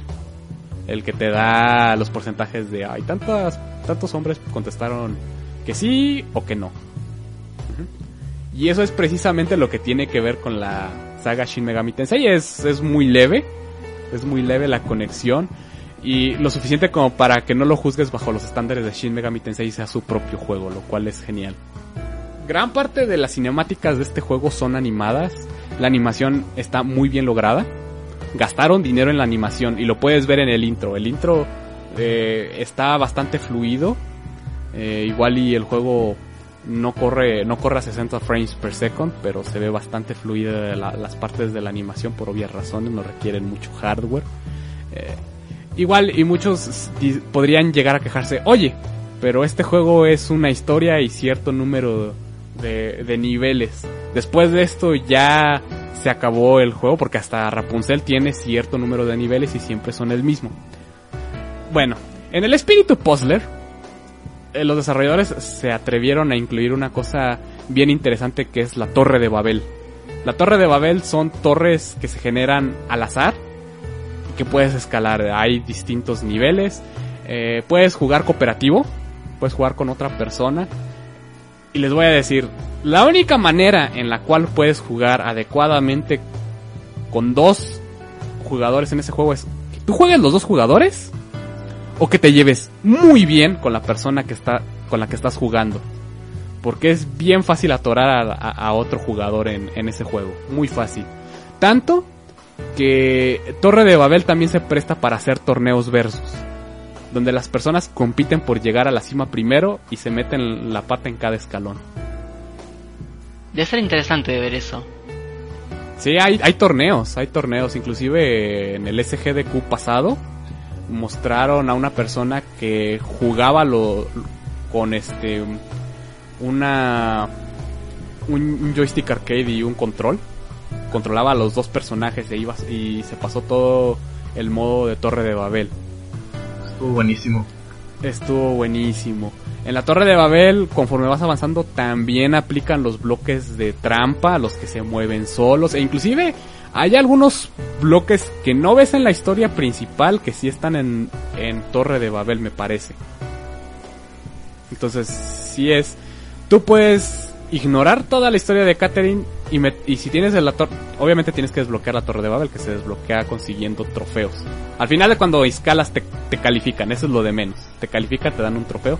Consigues uno, un par de trofeos de oros en los niveles facilitos y desbloqueas las Torres de Babel y puedes encerrarte en las Torres de Babel hasta el fin de los tiempos. Este juego mm, no alcanzó una popularidad muy grande, es más un, un juego nicho. En realidad, muy bueno. Eh, me han criticado varias veces cuando, lo- cuando me ven jugar ese juego porque no entienden por qué el personaje principal está en calzoncillos cuando está subiendo la torre. El concepto es un poquito raro y se ve raro. Pero es, es, un, es un gran juego. En realidad, eh, si, si ustedes están buscando por un tipo de puzzler nuevo, algo 3D, eh, esa es, es su medicina. Y bien, según el orden, nos toca Bash. Bash, ¿qué cosa interesante nos traerás? Por más impresionante que sea y aunque no lo crean, voy a hablar de La Mulana.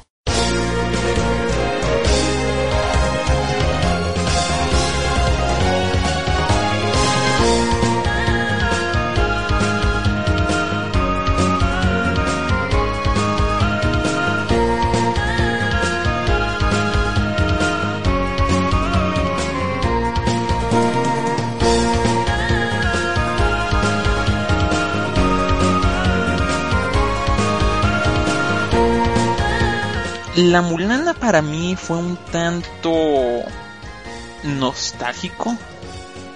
Porque yo cuando jugaba un videojuego con un mapa grande, siempre, siempre usaba un cuaderno.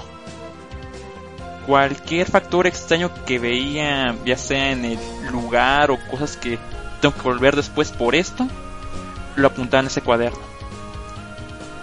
Cuando salió la Mulana, bueno, tengo que explicar un poquito la historia.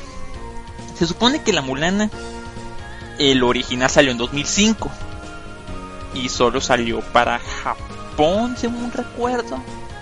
Y no me acuerdo cuánto tiempo tardaron para hacer un parche en inglés. Hubo una traducción hecha por fans. Es- Eso fue lo que pasó. Después, no fue hasta principios del 2007 que decidieron hacer un remake.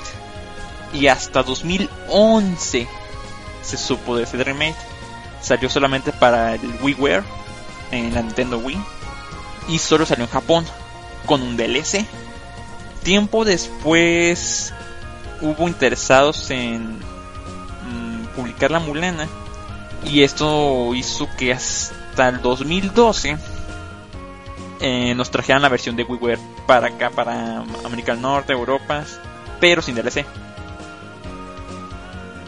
Más tarde se decidió que iban a sacar una versión de Windows, que es la que voy a hablar específicamente en ese momento. También salió en el 2012, pero salió hasta octubre. Y yo no jugué hasta la, no, no jugué la Mulana hasta diciembre de 2013.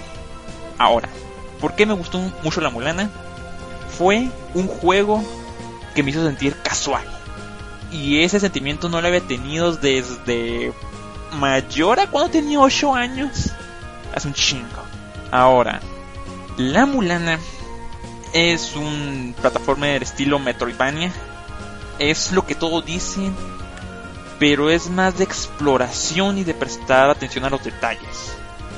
Porque el mismo juego en su página de Steam tienen un video introductorio.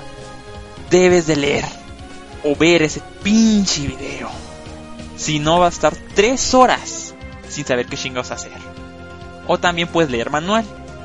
Que el manual te dice armas, cosas especiales que tiene el juego, hasta aspectos de diseño que son importantes mmm, parte del juego en partes específicas.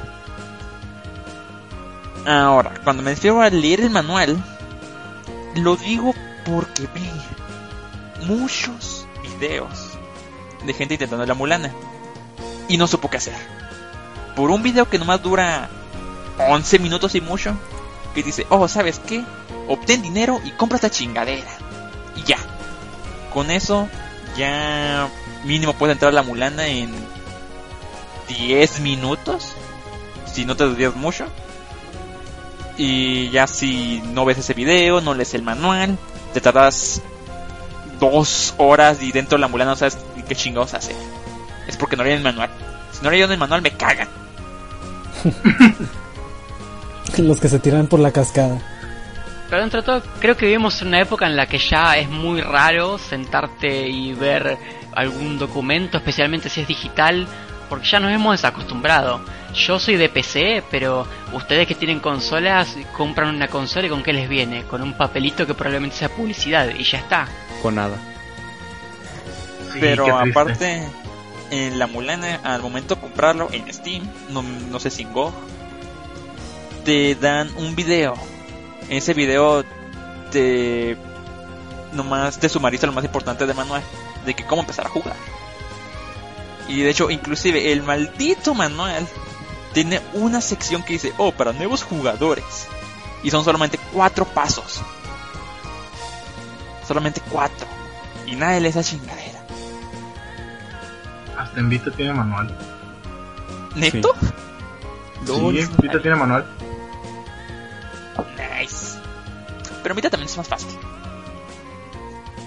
Sí, Hay también. muchos cambios que hicieron en Vita y el está muy fácil. No, aparte que te lleve el dinero, hay más. mm, que yo recuerde. Cambian ubicaciones de ciertas cosas. Y Sí. los enemigos son cagantes. Tengo que acabarlo en PC. Fíjate que la Mulana cuando salió en PC, en Steam, tuvo, causó cierta polémica por su naturaleza. Y se me hace curioso porque hay un contraste muy claro con la versión antigua de la Mulana, la original. Porque la Mulana original es un clásico de culto freeware. ¿Y por qué hubo polémica? precisamente porque al momento de que tiene un público mayor y es público que no está acostumbrado a leer, porque la mulana se trata acerca de leer. Sí. Mu- muchos puzzles tienes, inclusive tiene una mecánica especial para eso. Para que puedas leer lo que necesitas en el momento en el que lo necesitas.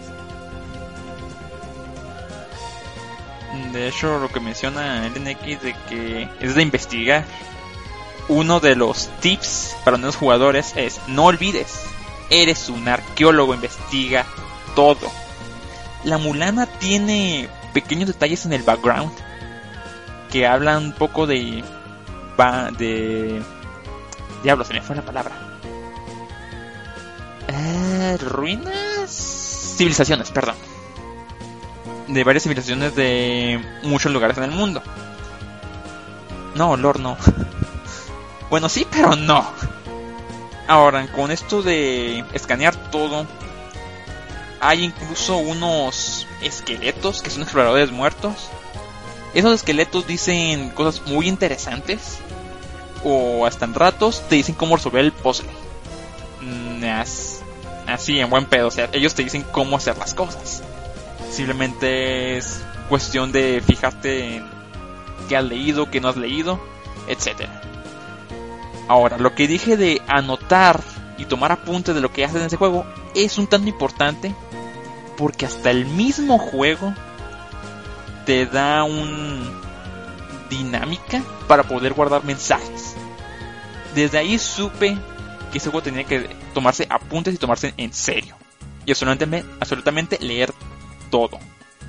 El problema con la Mulana no es fácil. Es muy, muy, muy difícil. Y muchos puzzles están un tanto encriptados. Sobre todo después de los primeros cuatro jefes. Que esos cuatro jefes los puedes hacer en las primeras cinco horas de gameplay. Hay un intervalo de entre mínimo de 5 a casi 15 horas de que no te enfrentas a otro jefe. Explorando y resolviendo puzzles. Eso me pasó en mi primer playthrough. Mi primer playthrough fue de 72 horas. Sí, se escucha estándar. Y de todas maneras, puedes tardarte un chingo resolviendo los puzzles, no hay pena en ello. Pero una vez que los resuelves, una vez que logras descifrar el código de la mulana, se siente como si tuvieras ganado un millón de dólares, cabrón. De hecho, hay unos puzzles específicos que tienes que aprender los números en idioma mulanense para recibir armas. Ese es un tantito spoiler, pero es importante. Eso fue suerte, maldito sea. Easy peasy, mate. Ese PC con el con el walkthrough que me vi en internet. No, lo dice Chiripa.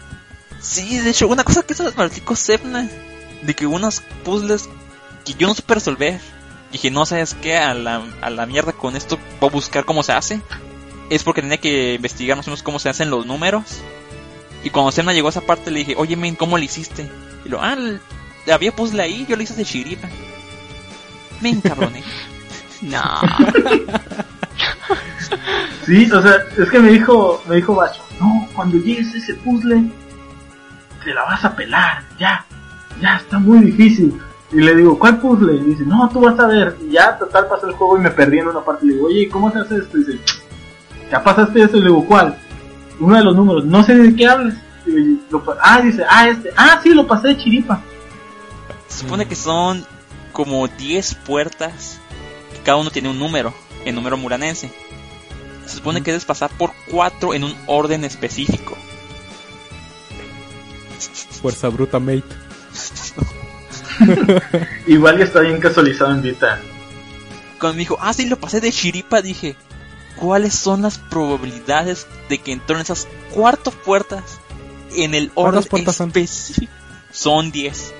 O sea, pueden entrar por todas, ¿Diez? pero son son 4 en las que deben traer un O cierto sea, el 10 factorial en combinatoria de 4. Sí lo puedes llegar a romper a fuerza bruta, pero sí te tarda. Pero es que me salió la primera, fue el pedo. Fue la primera. Oye, ¿hay, hay una indicación acerca de si estás en lo correcto? Si vas por la puerta correcta. Mm, no. Simplemente se resetean ¿No? las puertas. Cuando entras por todas las puertas no pasa nada. Si entras en el orden y llegas a una habitación, se abre el bloque. O sea, las probabilidades son muy mínimas y el malito lo hizo la primera. Todavía no me explico cómo chingado le salió ese puzzle. Igual y te digo eso- que está casualizado en Vita. Ah, Puede ser, sí, está muy casualizado. ¿En Vita es exactamente el- lo mismo ese, ese pozo? Digo, no he No llegado sé, hasta no. En Vita. No sé. Sí lo tengo en Vita, no he llegado hasta. No sé. Solamente sé que cambiaron ubicaciones de un puzzle muy de los últimos y no más. Que ese puzzle de los últimos hijos de su pinche madre se mamaron. Porque son muchos pasos. Y está muy, Bueno, mira. muy, pero muy encantado.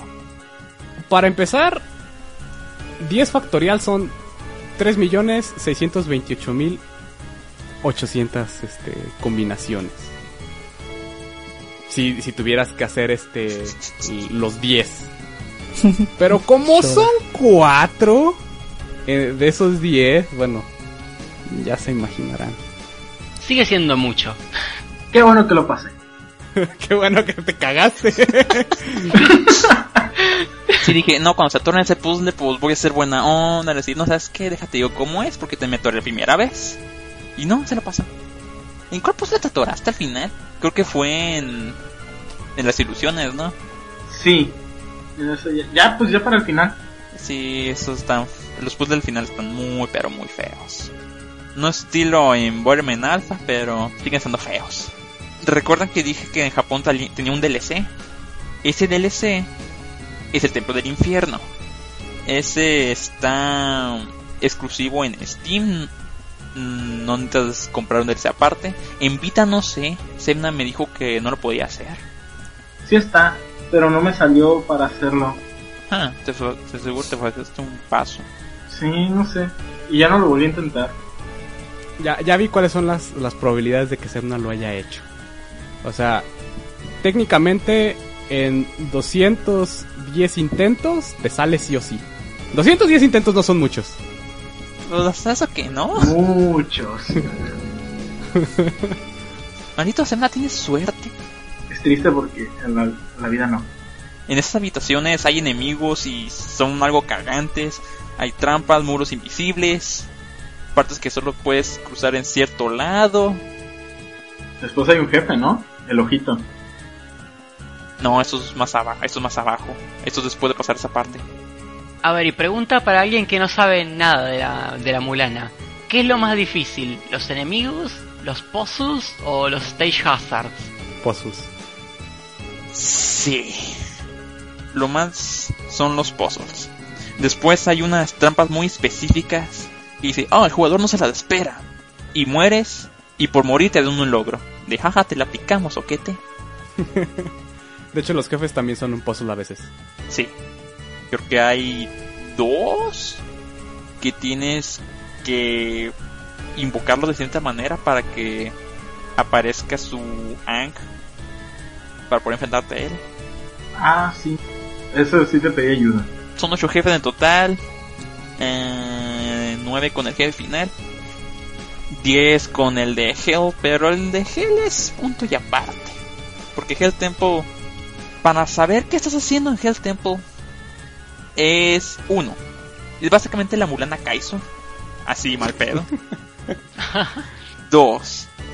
Técnicamente tienes que pasar por todos los cuartos mínimo 20 veces. Hell Temple es puro backtracking en algún punto. Y no es hasta cierto punto de que lees una tableta ya puedes hacer puzzles anteriores. O sea, Hell Temple está hecho para joder y feo. Hell Temple en mi playthrough fueron 15 horas separadas del juego. No se permiten casuales.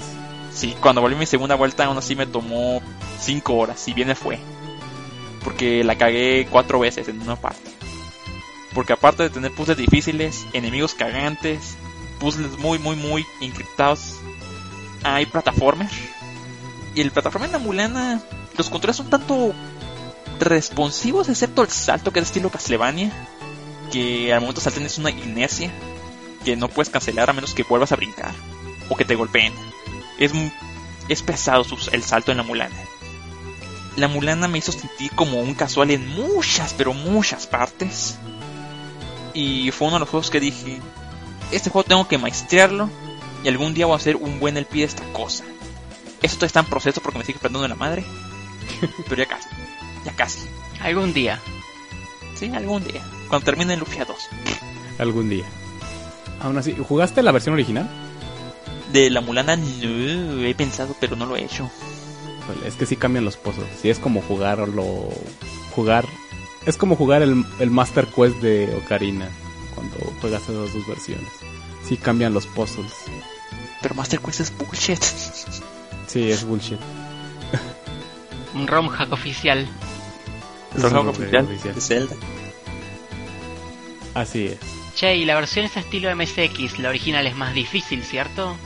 Mm, ahí se van dando. Mira, muchos opinan que el remake, la parte principal, sin incluir Hell, es para casuales. Eso es lo que opinan algunos. Algunos otros, cuando le meten Hell y ciertas partecitas que le movieron al original, dicen que el que la versión que parece MSX es para casuales. Y todos están de acuerdo en que la versión de Vita es la más casual. Entonces ahí creo, creo que todo se resume a si tienes dinero para comprarlo en Steam o en GOG, vete por el remake. Si lo que te interesa es nada más probar el juego y la verdad eh, la cartera no permite, la versión de MSX es, es muy buena. Tiene ciertos detallitos que no me gustan, por ejemplo, en, en el remake de la Mulana, pues cuando, cuando llenas la, la barrita de, entre comillas, experiencia, se te re- regenera la vida. O tienes un aguas termales. En el original no, en el original tenías que guardar, salir al menú principal y regresar para que se te regenerara la vida. Con la ventaja de que lo podías hacer en- a mitad del templo. No sé. Lo que sí vi de la mulana del MSX, los jefes sí están un poco más fáciles. Eso sí noté. Pegarles es más sencillo. En el remake hay hay un jefe que todavía no sé cómo pegarle con mi arma principal. Hasta la fecha. Uso arma secundaria. Y a distancia. no tienes ese, ese trofeo de con mis propias manos. No. Porque no sé cómo se hace ese pinche jefe. Y otra cosa es que los jefes sí se sienten como jefes, pero por las cosas que hacen en sus ataques quitan mucha vida y son esponjas de daño en unos casos. Aparte que sus ataques son tanto... eh, tienen patrones, pero momentos son erráticos. Muchos jefes tienen patrones muy, muy, muy específicos. No sé hacer seis peleas sin sufrir daño. Sí, es, es complicado. Y lo que más me caga de la Mulana Remake, no sé si el MSX está esta parte. Yo digo que sí. Los mantras. El puzzle final. Hijo de su puta No madre.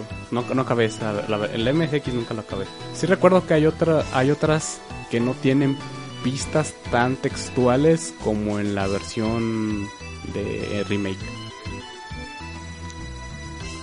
No tienen textuales, es por pura inercia. Sí, sí, por ejemplo, la, la parte al principio de que mueves los astros eh, no está tan explícita en el de MSX. Y es diferente el puzzle, no, no estás apretando y estás cambiando los astros, haces haces otra mecánica. Ah. Hay, hay puzzles que cambian, que cambian y son totalmente diferentes en la versión original a la de remake. Y en remake están un poquito más explicadas y siempre vas a encontrar algo que te diga, te dé una pista pues de cómo hacerlo. Mm, En ratos, otros no tanto, pero sí sé a lo que te refieres. ¿Sabes qué me da miedo? Jugarla en hard. No, no es tan difícil. Bueno, primero para activar Hard tienes que ir a un lugar llamado Mausoleo de los Gigantes y hay una tableta que si Sí. dice, si lees esto por segunda vez, cagaste activamos Hard Mode. Si no prestaste atención y lees por segunda vez, activaste Hard Mode. El Hard Mode solamente agrega que te haga un poquito más daño y enemigos peligrosos donde no había. No cambia mucho. Mm, al principio puede ser cagante, pero no está tan difícil. La neta no. Me da miedo. No está tan difícil, Semna, tú tranquilo. Y si te hace difícil, pues usa la pinche pistolita, que ahorita llueve dinero. ¿Te convence Nacho? Me gustaría jugarlo, la verdad. Me gustaría. Si lo, lo agregué en la wishlist, yo les puse de, de joda, pero en serio lo agregué. Mientras me hablaban ahí, de, bueno, mientras hablaban en general del juego, digo, me, me voy a, Steam ahí una escapadita y lo agrego a wishlist. Porque aparte creo que se pone barato, así que... Igual se pone baratísimo. Sí, no Sí. creo que está a menos de 40 pesos. Lo ponen como de- 27 pesos por ahí. Digo, a mí me atrae la parte de los puzzles, porque a mí sí me gustan las aventuras gráficas, entonces lo mismo este también me gusta. Sí, la Mulana es el simulador de Indiana Jones por excelencia. Sí, Y mi Tomb Raider chabón, No, no, no, no, no. La Mulana es el simulador de Indiana Jones por excelencia. tan bonito que es mi Tomb Raider 2013, que Sí, también corre en también. AMD. Ese y, y Uncharted se la comen. ¿Qui- ¿Quieres ser un, un- ¿quieres ser un, un arqueólogo de verdad? La Mulana. la mulana. Bien, ¿algo más que agregar? Mm, casuales no son omitidos. Así. Advertencia, ¿eh?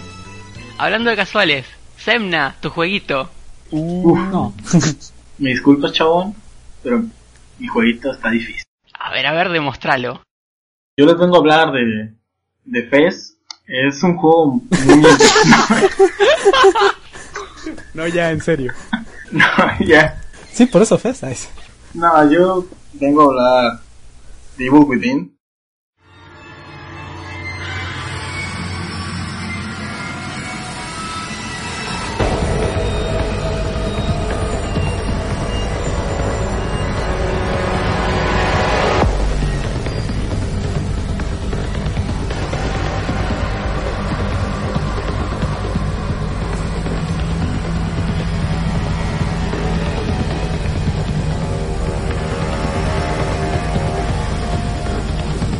Fue un juego que se mostró en 2012, que iba a ser dirigido por Shinji Mikami, entonces ahí el hype explotó.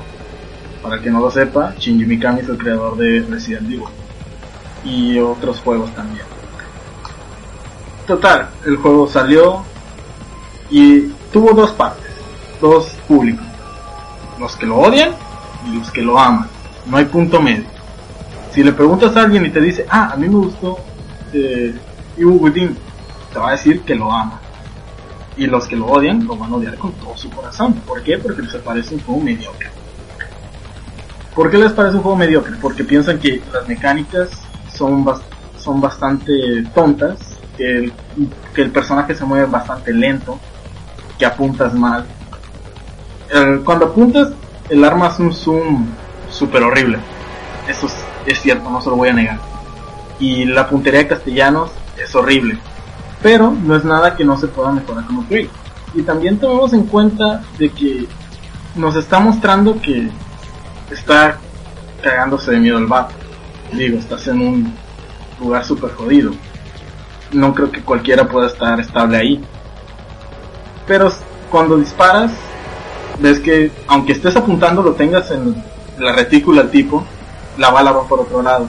Y eso a mucha gente le molestó. También les molestó el hecho de que no fuera un Resident Evil, que eso es otro punto malo que le veo a los que lo odian, que es que el juego nunca quiere ser un Resident Evil y nunca va a ser un Resident Evil. El juego es su propio juego. Evil Within no es un Resident Evil 4, no es un Resident Evil 4.5.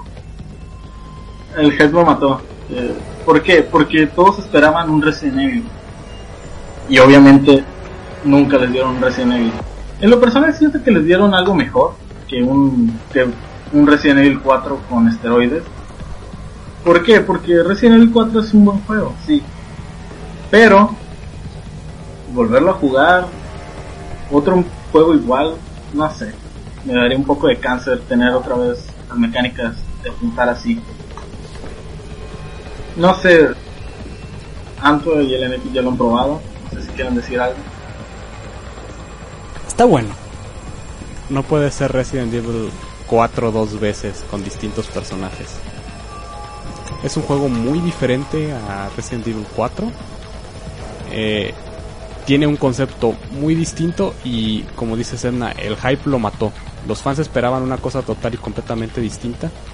Y al momento de llegar a este juego, la, inclusive la primera cinematográfica, eh, bueno, la primera parte cinematográfica y la primera sección del juego no tiene mucha coherencia con, con la saga Resident Evil y promete promete horror pero lo hace de una manera muy lento. También esa es una cosa que tiene el juego empieza un poquito lento el primer capítulo y después de ahí rampea eh, bastante de una manera muy fuerte porque te echan encima todas las mecánicas y las tienes accesibles, pero algunas no están explicadas. No sé cómo fue tu primera experiencia con el juego, Anto. Em, yo lo jugué mucho después que, que Semna, no sé si tú. Pero, o sea, a mí me gusta Resident Evil 4. Pero no esperaba que fuera un Resident Evil 4 porque no soy como que el super fan que digas. O sea, no esperaba la mira con, con el láser rojito, nada de eso. Obvio no. Em, pero sí, sí me gustó, digo, yo llevo los juegos y, y es como, o sea, no, no espero que se parezca a su predecesor, digo, no, o sea, voy, voy a la marcha con- junto con el juego. O sea, sí me sacó un poco de pedo eso de, de que al inicio del juego llegaras y, y no supieras qué pedo, digo. O sea, sale Rubik en el video, pero no, no, no sabes quién es. O sea, nada más que, nada, nada más que mata gente o, o llegas a, al este al hospital este psiquiátrico pero e- es algo bueno digo es el, es el misterio del juego que empieza eh, también me tocó donde, el que las partes donde como que se muere castellanos porque ya ves que salen de la ciudad en el primer capítulo y se Sí. parten su madre Ah, sí. y tú dices qué pedo qué, qué está pasando se está destruyendo la ciudad eh, es un sueño cómo entraron al sueño pero todo se va explicando a la marcha. Sí. Y, y eso está bien pero te confunde. Sí, ahí radica un punto por el cual la gente no le gusta el juego, que es nunca te explican nada. Y eso no es algo malo, digo, hay muchos juegos que no te explican nada desde el inicio, pero la gente se enoja de que te cambien de escenario tan rápido. Cuando estás en, el hospital, de la nada estás en el bosque. El- sí, del bosque estás en una mansión. De la mansión ya estás en un hospital psiquiátrico. Y así va cambiando el juego constantemente. Y no se me hace algo malo porque mantiene el juego fresco, no estás en la misma área todo el tiempo. Ajá. Estás cambiando, hay nuevos enemigos, hay diferentes. Por ejemplo, el, el psiquiátrico lo que tiene de especial es que hay enemigos invisibles. A muchos les pueden quedar los enemigos invisibles, pero tiene una mecánica muy buena. Y es lo que tiene Google, mecánicas muy buenas. Cuando estás con la gente invisible, hay agua por, por las partes. O hay muchas cosas que se pueden mover. No son, los güeyes no son translúcidos que los puedas ver, sí son invisibles. Entonces, Sí. viendo el agua, ves que se están acercando a ti o ves que mueven objetos que están cerca tuyo. Entonces, friega, puedes apuntar ahí y disparar. Y esa es una mecánica que se me hizo bastante chida. Digo, bien pudieron dejarlos invisibles y alguna cosa que se moviera por ahí. Pero no. También el horror. El horror siento que lo maneja muy bien el juego. No terror, horror. Que es este que los lugares son bastante sombríos, bastante asquerosos y es- hacen que siempre te sientas intranquilo. Nunca está, nunca te sientes seguro. Y eso es algo muy bueno que, que para los que les gusta Resident Evil es algo que hace muy bien. Que se parece a esos juegos. Que nunca estás tranquilo, jamás vas a estar cómodo en un lugar. Siempre vas a estar con el arma desenfundada. Eso es algo hermoso que tiene el juego. Fíjate, quería comentar algo acerca de los enemigos invisibles. Eh, las personas están muy acostumbradas a, en un third person shooter, si ves a un enemigo peligroso, pues lo tienes que matar. Pero estos enemigos invisibles no necesariamente los tienes que matar. Y creo que es uno de los aspectos que demuestra la parte de supervivencia de manera genial en, en esa parte del hospital. Porque lo que puedes hacer es dispararle, ir exactamente a recoger el ítem que necesitas de esa parte, tratar de esquivarlo o dispararle nada más para nada más para deshabilitarlo y cerrar las puertas. No los puede- no pueden abrir las puertas inmediatamente. E inclusive eso te da cierta pauta, puedes estar esperando y si ves que las puertas están sonando ya sabes que hay algo detrás y tienes que estar preparado en cuanto abran, tú ya sabes dónde está tu enemigo y qué hacer. Esa parte me pareció brillante, pero viniendo de la mentalidad de third person shooter, es obvio por qué a las personas no les gustó. Porque están, eh, están programados para matar aquello que se interpone en su camino, no para evitarlo. También es por eso que le tiran bastante cuando te ponen en partes de acción, porque el juego va turnando siempre. Con eso de que te van cambiando de atmósfera, siempre vas a estar turnando también de, de lo que estás haciendo. A veces estás escondido, a veces estás pegando tiros a diestra y siniestra.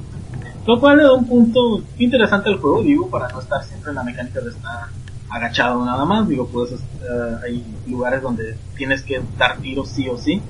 Y digo, es bastante entretenido. Siempre es interesante no estar siempre con la tensión de estar escondido en los en la oscuridad acech- acechando a los enemigos porque las balas en el juego son escasas pero tienes las suficientes no sé cómo explicarlo porque a veces sientes que tienes muy pocas balas pero en realidad nunca tienes pocas balas a lo que voy me, me estoy explayando mal Sí, yo creo que lo que Semna se refiere, yo he visto en el stream de él y hemos estado hablando del tema porque yo le preguntaba, el tema es que el personaje puede cargar muy pocas balas, pero él me dijo que dentro de todo podés encontrar balas a explorar, el problema es que cargas poco. Sí, también siendo tu primer playthrough, nunca vas a tener balas de más, nunca. Siempre vas a estar con el culo en la mano y disparando a todo. Y eso es algo que el juego no te enseña, pero puedes evitar a los enemigos también. Hay lugares donde simplemente puedes correr de los enemigos y no tienes que matarlos, ni puedes gastar ni una bala. O puedes usar el ambiente del juego para no gastar ni una sola bala, o hacer, o gastar una sola bala en un enemigo y hacerlo una trampa para los otros, que es usando los cerillos. Los cerillos es algo que implementaron en este juego, que es básicamente los enemigos están empapados de gasolina por alguna extraña. Vamos a decirlo así. es cierto. Sí, cada que un cerillo los toca, se encienden completamente. Y eso los puedes usar como arma, los puedes usar a tu favor. Puedes, no sé, derrotar a un enemigo, dejarlo tirado, y en eso ves que dos enemigos vienen corriendo simultáneamente hacia ti. Los dos están pegados, y dices, oh, ¿qué pasa si prendo el cerillo justo cuando estén arriba del cuerpo? Lo prendes y los dos enemigos encienden en llamas. Los dos mueren y solo gastaste un cerillo y una bala. Es muy buena mecánica eso para ahorrar balas, pero es algo que no todos usan. ¿Por qué? Porque están pensando nada más en tirar balas. Que dicen, ah, ok, puedo matarlos a los dos con balas, pero lo que viene después es otro zaparrancho de enemigos donde ya no tienes balas. Y ahí hay un enemigo lejos, otro cerca, entonces el, ya tienes que pensar en cómo te la vas a rifar ahí sin balas. Es que no vieron aquí verme, no tienen imaginación. Para poner en contexto de manera gráfica, tú vas a llegar a una sección nueva con dos balas de pistola, una de escopeta y un cerillo. Va a haber por lo menos 10 enemigos esperándote. Lo bueno es que hay lugares donde puedes tumbar a los enemigos, se caen y mueren, y ahí va, y hay balas dispersas en el nuevo escenario. Esa es una mecánica muy natural del juego que te hace creer que traes pocas balas y te hace sentir presionado porque traes pocas balas y sabes que te esperan muchos enemigos. Sin embargo, cuando te desenvuelves en el combate, al momento de encontrar armas de manera tan natural en estantes de cuartos nuevos, es bastante sencillo. Además, no importa si te quedas sin, sin balas, el, el juego tiene una mecánica muy especial en caso de que eso suceda. Sí, en caso de que no tengas balas, igual un enemigo te puede dropear balas. También algo que, que recuerdo, es que en las primeras en las primeras versiones del juego, cuando no puedes siquiera quitar las, las barras negras, eso es algo que vamos a tener más adelante, eh, los enemigos no te daban balas casi, y las balas que encontrabas eran mínimas. Ahí sí llegabas a nueva sección con solo dos de pistola, una de escopeta, una de sniper y quizá, si bien te iba, una jeringuilla. Pero conforme fueron actualizando, le fueron agregando más cosas de que, ah, los enemigos dropean más balas, aquí hay balas, por si no habías notado. Ahora dropean más las cajas. Se fue casualizando un poco, pero nada que te jodiera la experiencia en sí. Sí, yo lo jugué todo parchado y puedo corroborar eso. No disfrutaste los 24 FPS con banditas negras. Bueno, la primera vez que lo jugué, antes de que lo parcharan cuando salió, y nada más jugué los tres primeros capítulos, fue en PC. En PC no va mal, yo escuchaba que crasheaba y te borraba los saves. Bueno, nada más jugué tres episodios. Nada más jugué tres episodios en PC y funcionaba bien porque, bueno, había que hacerle un truco para desbloquearle los 60 FPS y funcionara chido. Ya después lo jugué en PlayStation 4, no me maten por favor. No me pareció que, que funcionara mal. Nada más creo que una vez me tronó el juego en PlayStation 4. A mí se me tronó varias Que- veces. y fue en el capítulo 5. Y, es la única vez que me ha tronado el juego. Algo que también que noté muchísimo es que los jefes son insta. El 90% de los jefes son insta en ese juego. No te pueden tentar. Entonces tienes otra presión encima, estarlos evitando siempre. No puedes. Son algo así como el Doctor Salvador, que no puedes jamás to- tocarlo. Doctor Salvador que de la motosierra en Resident Evil 4. Ah, ya. Pero estos tienen la hermosa pues cualidad de que si tan siquiera te toca un pedazo de su animación, te valiste verga, te agarraron y es instant. Hanako, que así le digo de cariño a la tipa que se quema, eh, eso tiene que salta hacia ti y con solo tentarte, ya, te tira al piso y te vuela la cabeza. No tienes otra opción. Pero tampoco es como que el juego sea injusto. Digo, todo, por todo el mapa hay cuerpos regados, en los cuales puedes ah, usarlos con la mecánica de las cerillas y quemarlos. Y entonces ahí es cuando el juego ya te empieza a decir, hey, pendejo, por favor usa todo lo que te estamos dando, no estés gastando balas nada más. Y verás que el juego te puede llevar en una experiencia bastante interesante pero es algo que todos no lo ven, que piensan que el juego no tiene identidad, que es aburrido, que las mecánicas son malas, que los movimientos son toscos y que la historia está pendeja. Pero no es así, todo, todo va de la mano con, con cosas que se van explicando más adelante, por qué estás allí, cosas, o se van explicando el porqué de los monstruos o de los jefes. Pero es algo que no todos se dan el tiempo, que es jugar el juego bien, llegar hasta cierto punto y decir, ah, entonces por eso estaban pasando las cosas. No sé si alguien tenga algo que decir al respecto. Este jueguito, este hermoso jueguito. Mm. Yo solo me atoré con un jefe. Fue con el. El que tiene el ojito en la. en la- como un tentáculo con ojito. Solo ¿Ah, en ese ya. No, no, no el perro, no, el, el grandote. El más grande, sí, el jefe más grande. Del medio, del medio del juego. no se me atoré. Y sí me tuve que ver un videito. No, men, aquí la fase insta, aquí. le Tiras los, los Chavo, mirotes. No es la mitad del juego, Bimbo. no es la mitad. ¿Qué? ¿No es el del estacionamiento? Sí, en el del estacionamiento ese. Es un perro, ¿no?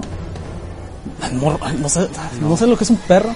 Kill the Dogo. El perro está antes de las catacumbas, ¿no? Sí. Entras a la iglesia y... Yo siempre lo vi como un perro. Sí, ya sé cuál dices, que, que la segunda fase es un perro. Sí, yo lo vi como un El perro. perro fue mi parte 2.0. favorita hasta el momento. Sí, el perro es pelagua también. Sí, Porque- sí, esa parte sí está jodida.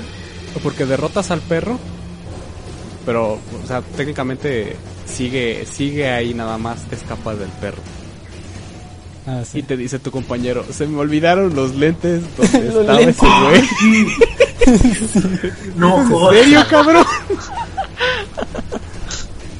10 de 10. El juego tiene sentido Lo peor es humor. que te regresas. Y tienes que buscar los lentes.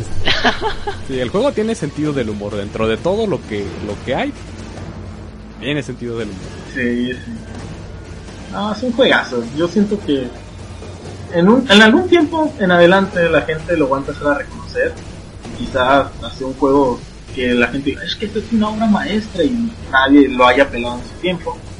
Pero ya es algo que se verá más adelante. Esperemos que sea así. Si no, pues quedará en el olvido el juego, pero en mi corazón. No. Ay, No, qué poético. Qué profundo. Qué tierno. ya no sé si quieren decir frases finales para el jueguito. Em, no, está bueno.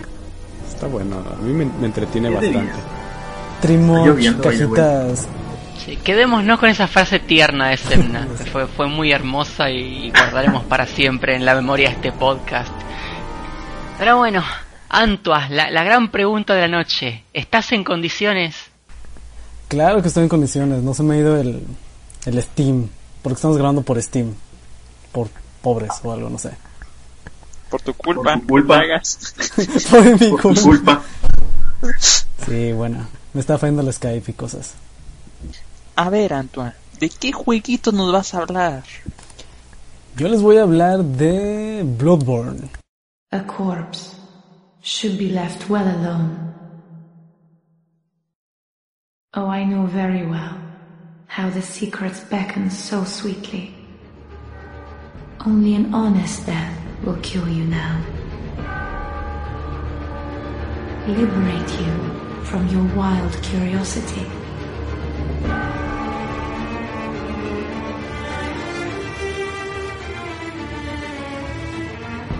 Vamos a hablar de Bloodborne.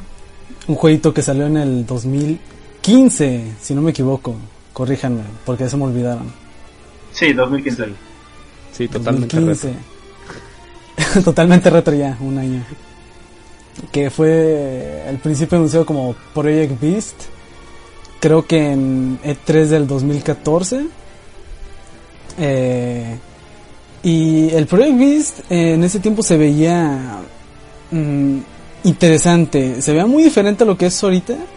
Se, veían los colores, eh, no me acuerdo mucho cómo se veían, se veían raros. Pero se antojaba jugarlo, ok. Pero sí. Eh, Bloodborne eh, es un jueguito eh, dirigido por nuestro amiguito Miyazaki. Nuestro querido amiguito Miyazaki que, que hizo Demon Souls, que hizo Dark Souls 1. Dark Souls no 2 no, pero se lo brincó. Solo lo supervisó. ¿Solo lo supervisó? Una parte No sí. sabía. Sí, una parte le dijeron, oiga, Miyazaki, ¿qué le parece? Tú dale, chabón, yo estoy ocupado en Project Beast. Tú dale, tú dale, derecho, derecho. Y bueno, quise hablar de, de Blue porque em, es de los Soulsborne, por así decirlo, que más me han gustado. Eh, yo, yo tengo mi, mi, mi ranking así en Bloodborne, Bloodborne, Dark Souls, Dark Souls 3 y por 2 al final. Por razones, no me odies. Pero sí, bueno, es que tiene muchas cositas diferentes, no sé, mecánicas, eh, historia, eh, duración y en cuanto lineamiento de cómo vas jugando y weas. Eh, como, no sé, a mí me gusta más eso de tener um, un arma que haga muchas cosas. No tanto que sea un tipo de arma como, no sé, Metal Gear Rising. Pero sí es un arma o sea, que hace dos cosas. Digo, tienes una espadita que es un martillo gigante de piedra y que tiene un moveset muy, muy variado. Pero, o sea, en Dark Souls que son como ciento y tantas espadas.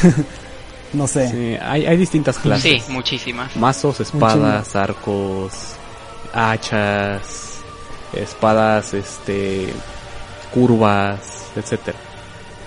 Sí, y en Bloodborne aquí hay, hay, hay un arco, que es una espada también. Hay dos escudos que no sirven para nada. Hay, hay como dos, tres espadas que se convierten en otra arma más grande. Una espada que podría ser un Ultra Greysword y un, y un martillo. La Y los también- weapons. Ah, la ah, también está la Moonlight Sword, sí cierto, esa cosa existe. Y también hay magias que nadie las pela, pero sí se hacen paro a veces. No sé, builds arcanos digo. Puedo usar magia y algunas armas también escalan con arcano, pero casi no se nota. Oye, una pregunta. ¿Arcano es factible en New Game Plus?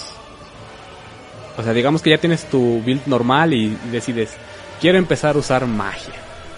Después de 40 puntos creo que normalmente las cosas dejan de escalar en esa saga. Entonces ya te puedes dar lu- ciertos lujos. Bueno, es que las, las magias chidas ya ocupan 40, 50 arcano y es, y es un chingo.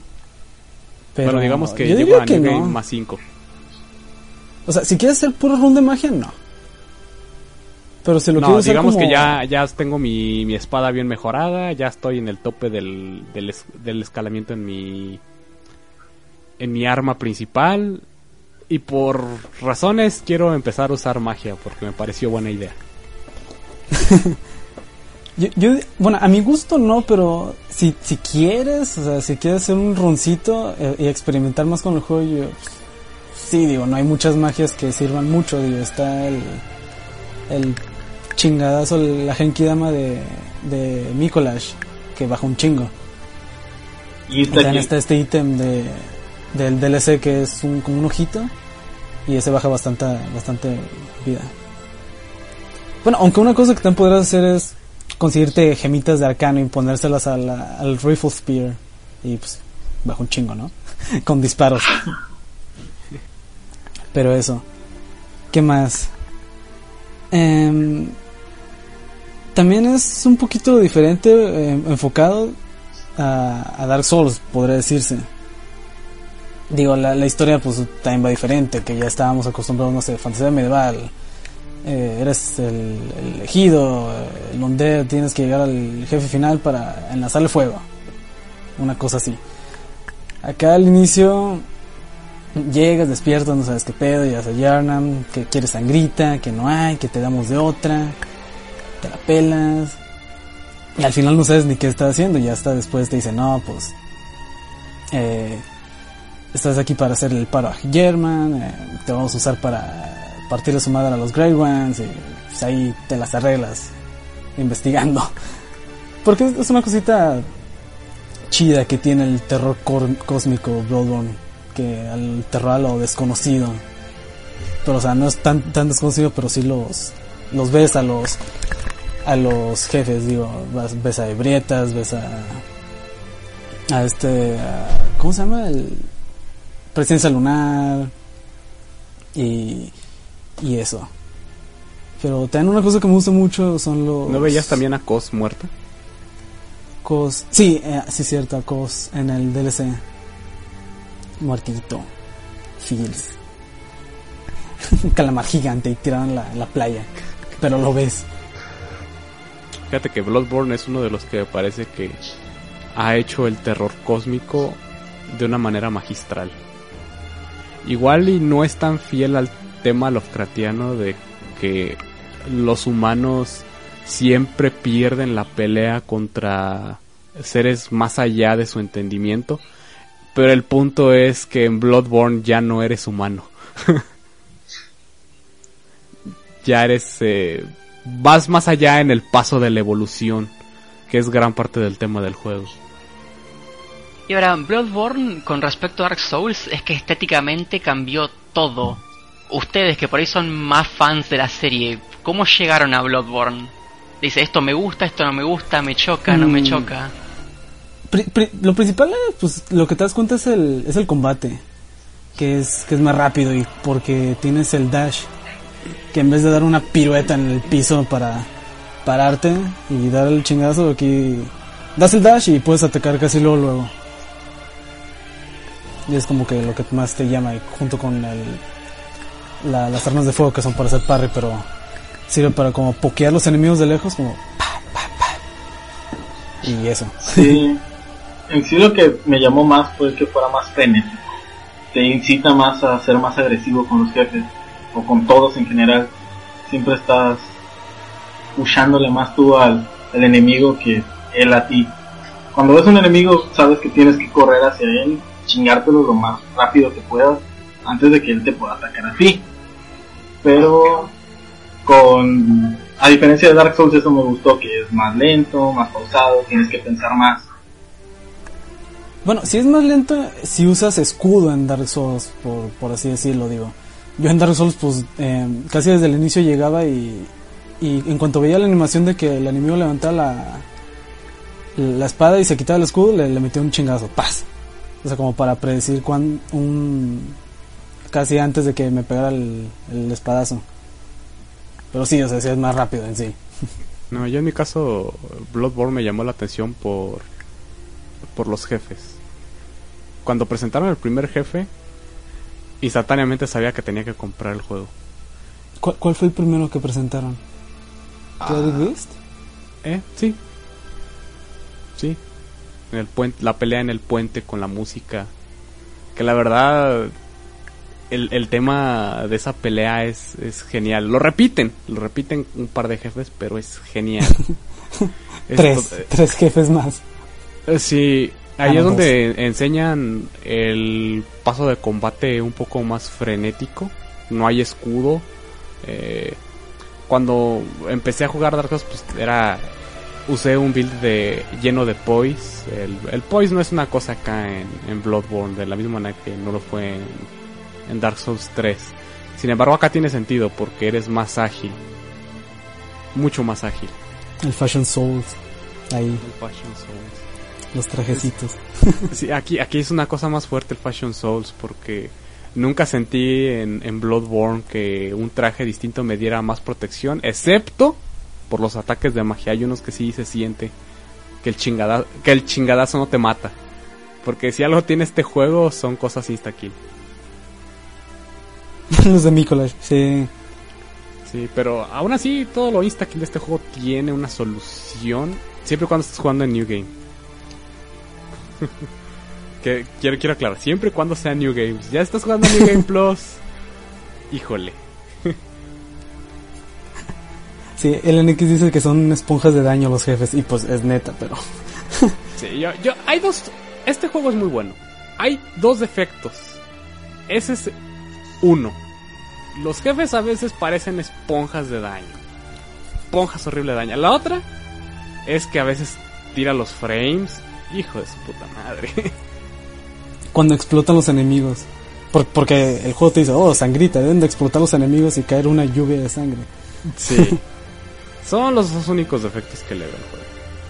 No, Nacho tiene un tercer defecto, Consolita Only no está en PC. que no está en Y PC. nunca lo estará. Digo, yo les he dicho varias veces, eh, si me dan a elegir, yo prefiero 10 millones de veces que me porté en Demon Souls antes que Bloodborne. Pero aún así, estaría bueno que estuviera en PC. Yo quiero que porten Three Dot Game Heroes. Nunca.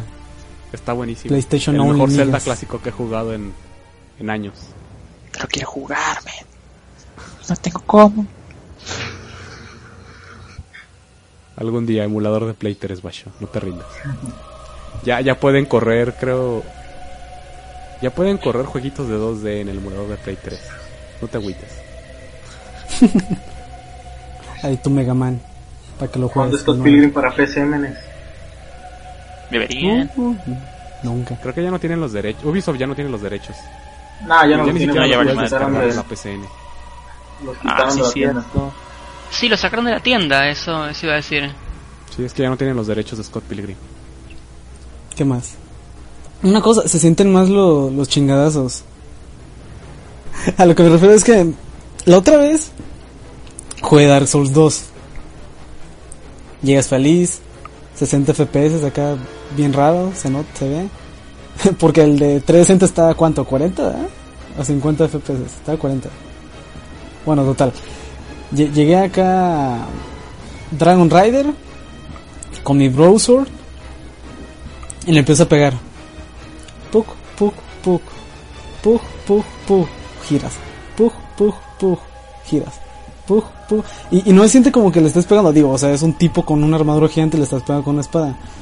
Pero no se siente que le hagas nada. O sea, solo ves que la barra de vida va bajando. Creo que no te vibra el control ni nada, pero la barra de vida baja y no te das- no sientes como que le estés pegando. O sea, es, es como si le estuvieras pegando a la pared y no te hiciera el, la animación de que te, te hace el recoil de la pared. O sea, le estás pegando una pared que le puedes pegar. Eso es muy cierto. sí. Y en Bloodborne puedes hacer, este, no sé, el, el movimiento con... ¿Es L1? Sí, es con L1. ¿no? L1. L1. Pegas, pegas R1, eh, L, L1. Otra vez L1 y puedes hacer, de hecho puedes jugarlo con puro L1 pero iniciando con R1. Y no sé, el, el personaje hace, hace movimientos... No, no hace piruetas que digas como Gerardo Rivera, pero sí hace pug, pa, con la... Más que nada porque yo juego mucho con la... La Soul Cleaver. Es de las mejores armas del juego. Y, y no sé, le pegas al, enemigo y saca, no sé, 3 kilos de sangre hacia el lado donde le pegas. O el enemigo eh, hace la animación que, que, sintió el golpe, digo. Le pegas y se mueve como... Como no existe el, el poise ni para los enemigos, pues sí se siente como que le metes sus chingazos. Y más cuando... el- porque algunos, muchos jefes tienen stunt. Y es cuando, eso es más cuando te pones el, el Beast, Blood Pellet. Cuando te pones el pellet te, sube muchísima la fuerza. Y se te llena la barra de bestialidad y eso rompe a los enemigos, les haces el... Sí se llama stunt, ¿no? Bueno, el stunt. Y es algo que muchos jefes de Dark Souls no tenían. Que los llegaras a o sea, les, les pegabas y eran un pilar gigante al que le pegabas y le bajabas vida. Y si acaso se stuneaba, pero muy pocos. Sí, además de que el, está muy cuidado el apartado visual de Bloodborne, tanto como los enemigos, ves que están sufriendo el, al momento de que les pegas, si hay una retroalimentación no nada más de sonido, sino visual. Hay algunos enemigos donde les, les pegas en, en una pata y ves cómo la quitan cuando ya las da- la, la dañaste suficiente. Y sientes, sientes Sí. su dolor, sientes el, el dolor tanto visual como de manera sonora. E inclusive impregna tu personaje eso. Eh, digo, no, no todo es perfecto en, en Bloodborne, es un juego que, cuyas mecánicas son, son muy fluidas, todo concuerda muy bien, el ambiente es bonito. Eh, y hay, sí tiene un, un par de problemas que muchas personas ven cuando vienen de la saga Souls a Bloodborne. Y es el hecho de que, bueno, si no eres bueno en el juego y se te acaban los vials, tienes un problema. Uf. Si no administras bien tus stats, tienes un problema. Bueno, puedes Sí. farmear puercos. Puedes farmear puercos, pero no es tan divertido como seguir jugando el juego. Sí. Sí, eso sí en se la parte en la quejaron. que te quedaste. Luego, si Sí. hiciste mierda tus stats, no puedes hacer New Game Plus. Básicamente te rompen. Sí, a mí me costó mucho el último, bueno, el penúltimo jefe. Sí, era penúltimo. Sí, sí, ¿No? el penúltimo. Mm, enfermera, no. Mm, no. Del Germán. verdadero final. Ah, El penúltimo jefe del, Spoiler, del- del final. Germán. Yo que no quería, yo que no quería es dar un juego ningún retro. spoiler ni nada, man. es Bueno, retro. eh, Es que Retro, retro, tiene un movimiento, tiene un movimiento donde corta el aire y hace una esfera gigante que te, Sí. Oh, que te buenísimo. daña dependiendo de a, a qué tanto estés del centro de la esfera. El problema es que es muy, es un movimiento muy rápido. Entonces, eventualmente te va a pegar aunque sea la orillita y la orillita baja un chingo. Si no tienes suficiente Sí. vitalidad, eso es un insta kill. German no es una pelea que tengas que, que farmear los miles de años para volver a intentar. Es bastante rápido llegar con German, entonces no es tanto problema. Pero para alguien que no está acostumbrado al juego, sí, sí puede ser desmoralizante. Sí puede ser el, el filtro de casuales algunos jefes. Sí, sobre todo los, los jefes que son hunters. O los hunters que no son jefes. Sí, sí te parte tu madre. Chido. También siento que este juego está un poquito mejor para pelear contra varios enemigos. A diferencia de Dark Souls. Dark Souls es un juego que fue diseñado en combate uno contra uno. Decente, metódico y con su propio ritmo. Bloodborne es un poquito más rápido. Y si hay partes donde tienes varios enemigos y siento que sí funciona bien. Siento que funciona bien el combate de grupos en Bloodborne, precisamente por eso, no sé ustedes. El pedo es cuando son de diferentes. Por ejemplo, si, no sé, si tienes un, un güey lobo, de esos que bajan un putero, y a un... y a- ¿Cómo se llaman estos los güeyes que te sueltan moneditas o vaya? Ah, Los ogritos. Sí, esos. Los ogritos. Es un pedo. Porque se mueven diferente. Pero aún así sí se siente mejor que Dark Souls en momentos de. Bueno, es que pues, si son enemigos chiquitos, pues no hay, no hay mucho pedo. Pero si te sale el Fat Hulu del, del DLC, pues ahí sí pues, te, espantas, ¿no? manches, bro. Ah, no, Te sí, ese te salen dos y, y estás frito. Ese sí le tengo miedito y pues a puro backstab o, o parry, no y sé. no, no, no nada más tú, todos le tienen miedito a ese. Sí, no, Sí. no, no. Esa cosa. Hay que tenerle respeto, no miedo. Respeto. O sea, a final de cuentas, este, este juego se trata acerca de tenerle un poco de respeto a tus enemigos. Sí, recuerda que no estás enfrentando a una araña culerona, estás enfrentando a un ser superior. El es que tú le tienes respeto a los enemigos, pero ellos no. Mira, si no te tienen respeto, terminan muertos. Lo cual te conviene. y normalmente no terminas. Normalmente terminas muerto en este juego, así que Yo que lo más difícil de ese juego es el DLC. sí. ¿Qué, qué parte del DLC? Todo. el- Todo. Todo el puto DLC. Bueno, es que todos los jefes son, son muy buenos. Desde que entras en este DLC ves que los enemigos son más duros que tú. Sí, digo, lo- los hunters que te salen, lo- los primos que traen el, el látigo este garrote de raro. Bajaron un montón y tienen mucha vida. Sí. Pero sí, el DLC es muy bueno. Sí, los jefes están muy pulidos en el DLC. El problema es que también son esponjas de daño, entonces... Sí, muchísimas confundidas. Pero tiene uno de mis jefes favoritos. Ludwig, María. María, ya, ya sabía. La- Lady María sí no tiene mucho mucha vida.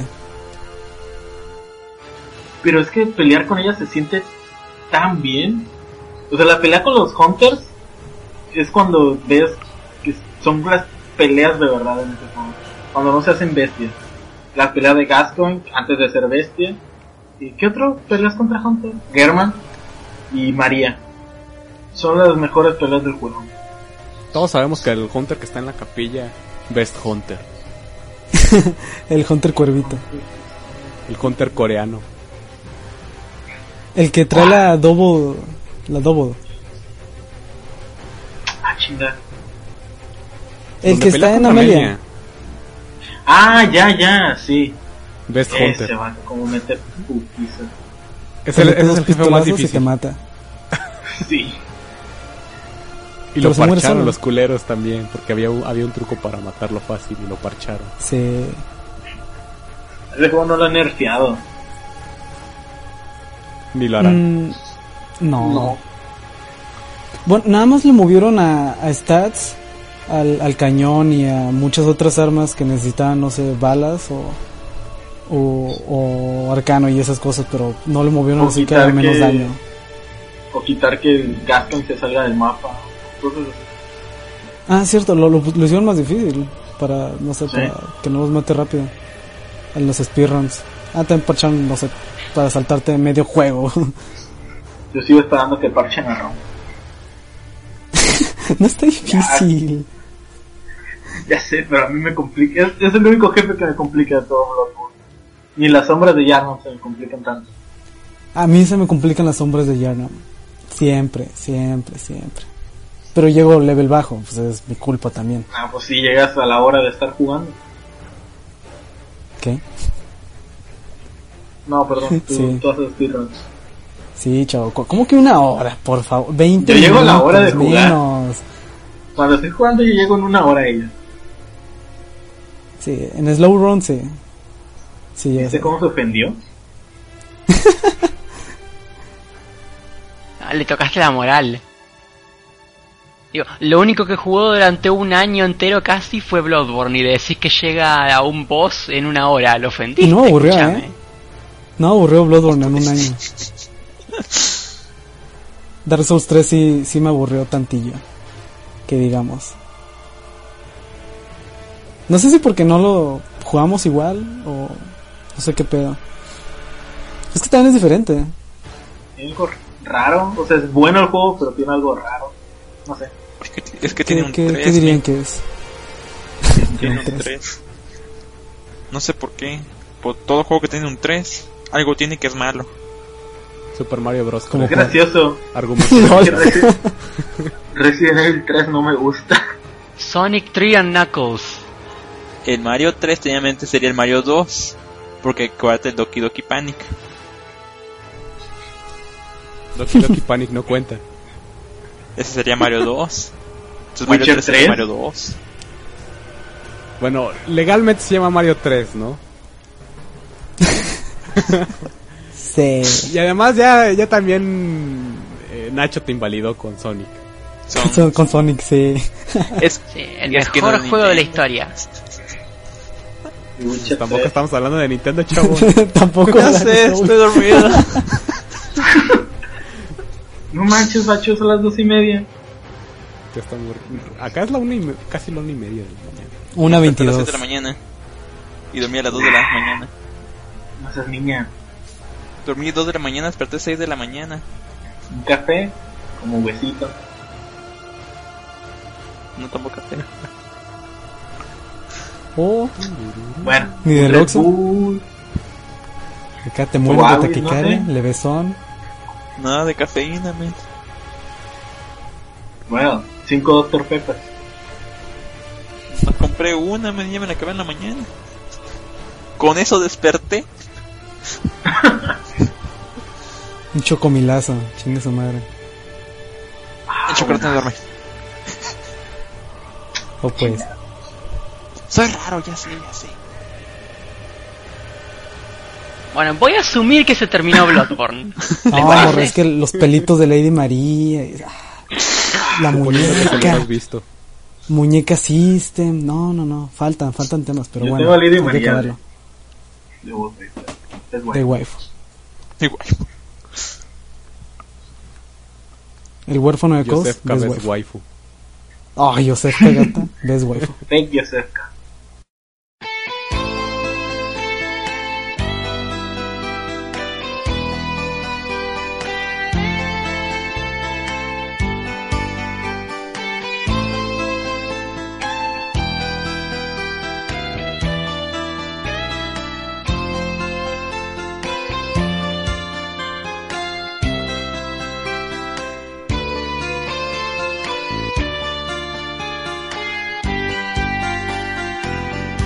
Y hasta acá llegamos con la primera edición de Fundamentalistas del Autismo. Si gustan, son libres de dejarnos un comentario, ya sea hablando de sus experiencias, sus opiniones de alguno de los juegos tratados hoy en día, o si no, simplemente dejando una opinión sobre el podcast en general. Apenas arrancamos, así que ya iremos ajustando detalles, espero. No olvidar mencionar que el podcast va a estar disponible de momento solo en iBox y YouTube. YouTube no necesita ninguna presentación, pero iBox quizás no lo conozcan, es una página donde se descargan podcasts. Se puede incluso descargar desde Android, así que si les queda cómodo, pues ahí tienen, es la forma de descarga oficial que vamos a manejar por ahora. También pueden extraer el audio de YouTube si gustan, pero eso ya lo tienen que hacer ustedes. Y ambas páginas tienen caja de comentarios, así que lo dicho antes, si quieren comentarnos algo, ahí tienen, ambos lugares son bienvenidos, así como también redes sociales, eh, links de todo en la descripción. Y bueno, ¿algo más que decir? No, que estuvo chido. ¿Dónde vamos a subir el DLC de esto? ¿Cuándo me Para pagan? cobrarle más del Patreon, por favor, hay que sacarle más dinero. No hay idea millonaria todavía. No, no, eso, eso es cosa de Master Race, chavo. Nos, nos van a caer los abogados de Lalo. Sí, el tema es que sin idea millonaria, ¿qué ponemos en el DLC? No sé, más autismo, Ah, no qué sé sé. yo. Nos robamos memes y les damos un pago. El chat está inventándole la madre a Antoine porque se le falla el internet. El papá de Serna cantando. ¡Oh! 10 de Eso, 10. eso, eso. Con video, con video, girando sobre su propio eje. Sí o sí, ese es el DLC del podcast. Ya está. El papá de Semna en un loop de una hora girando sobre su propio eje con una guitarra. Ese es el DLC del podcast. Va, va, va. Episodio Late. 1. 60 dólares. 60 dólares. 50 para él, 10 para Sí, nosotros. señor. 60 dólares. Nice. Ay, Dios. Esta vez el rol de presentador me ha tocado cubrirlo a mí, la próxima lo hará alguien más, muy probablemente con una muy bonita y mexicana voz.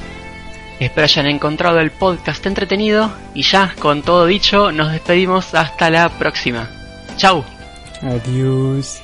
Chau. Chau. Nos vemos. Chao. Bye bye.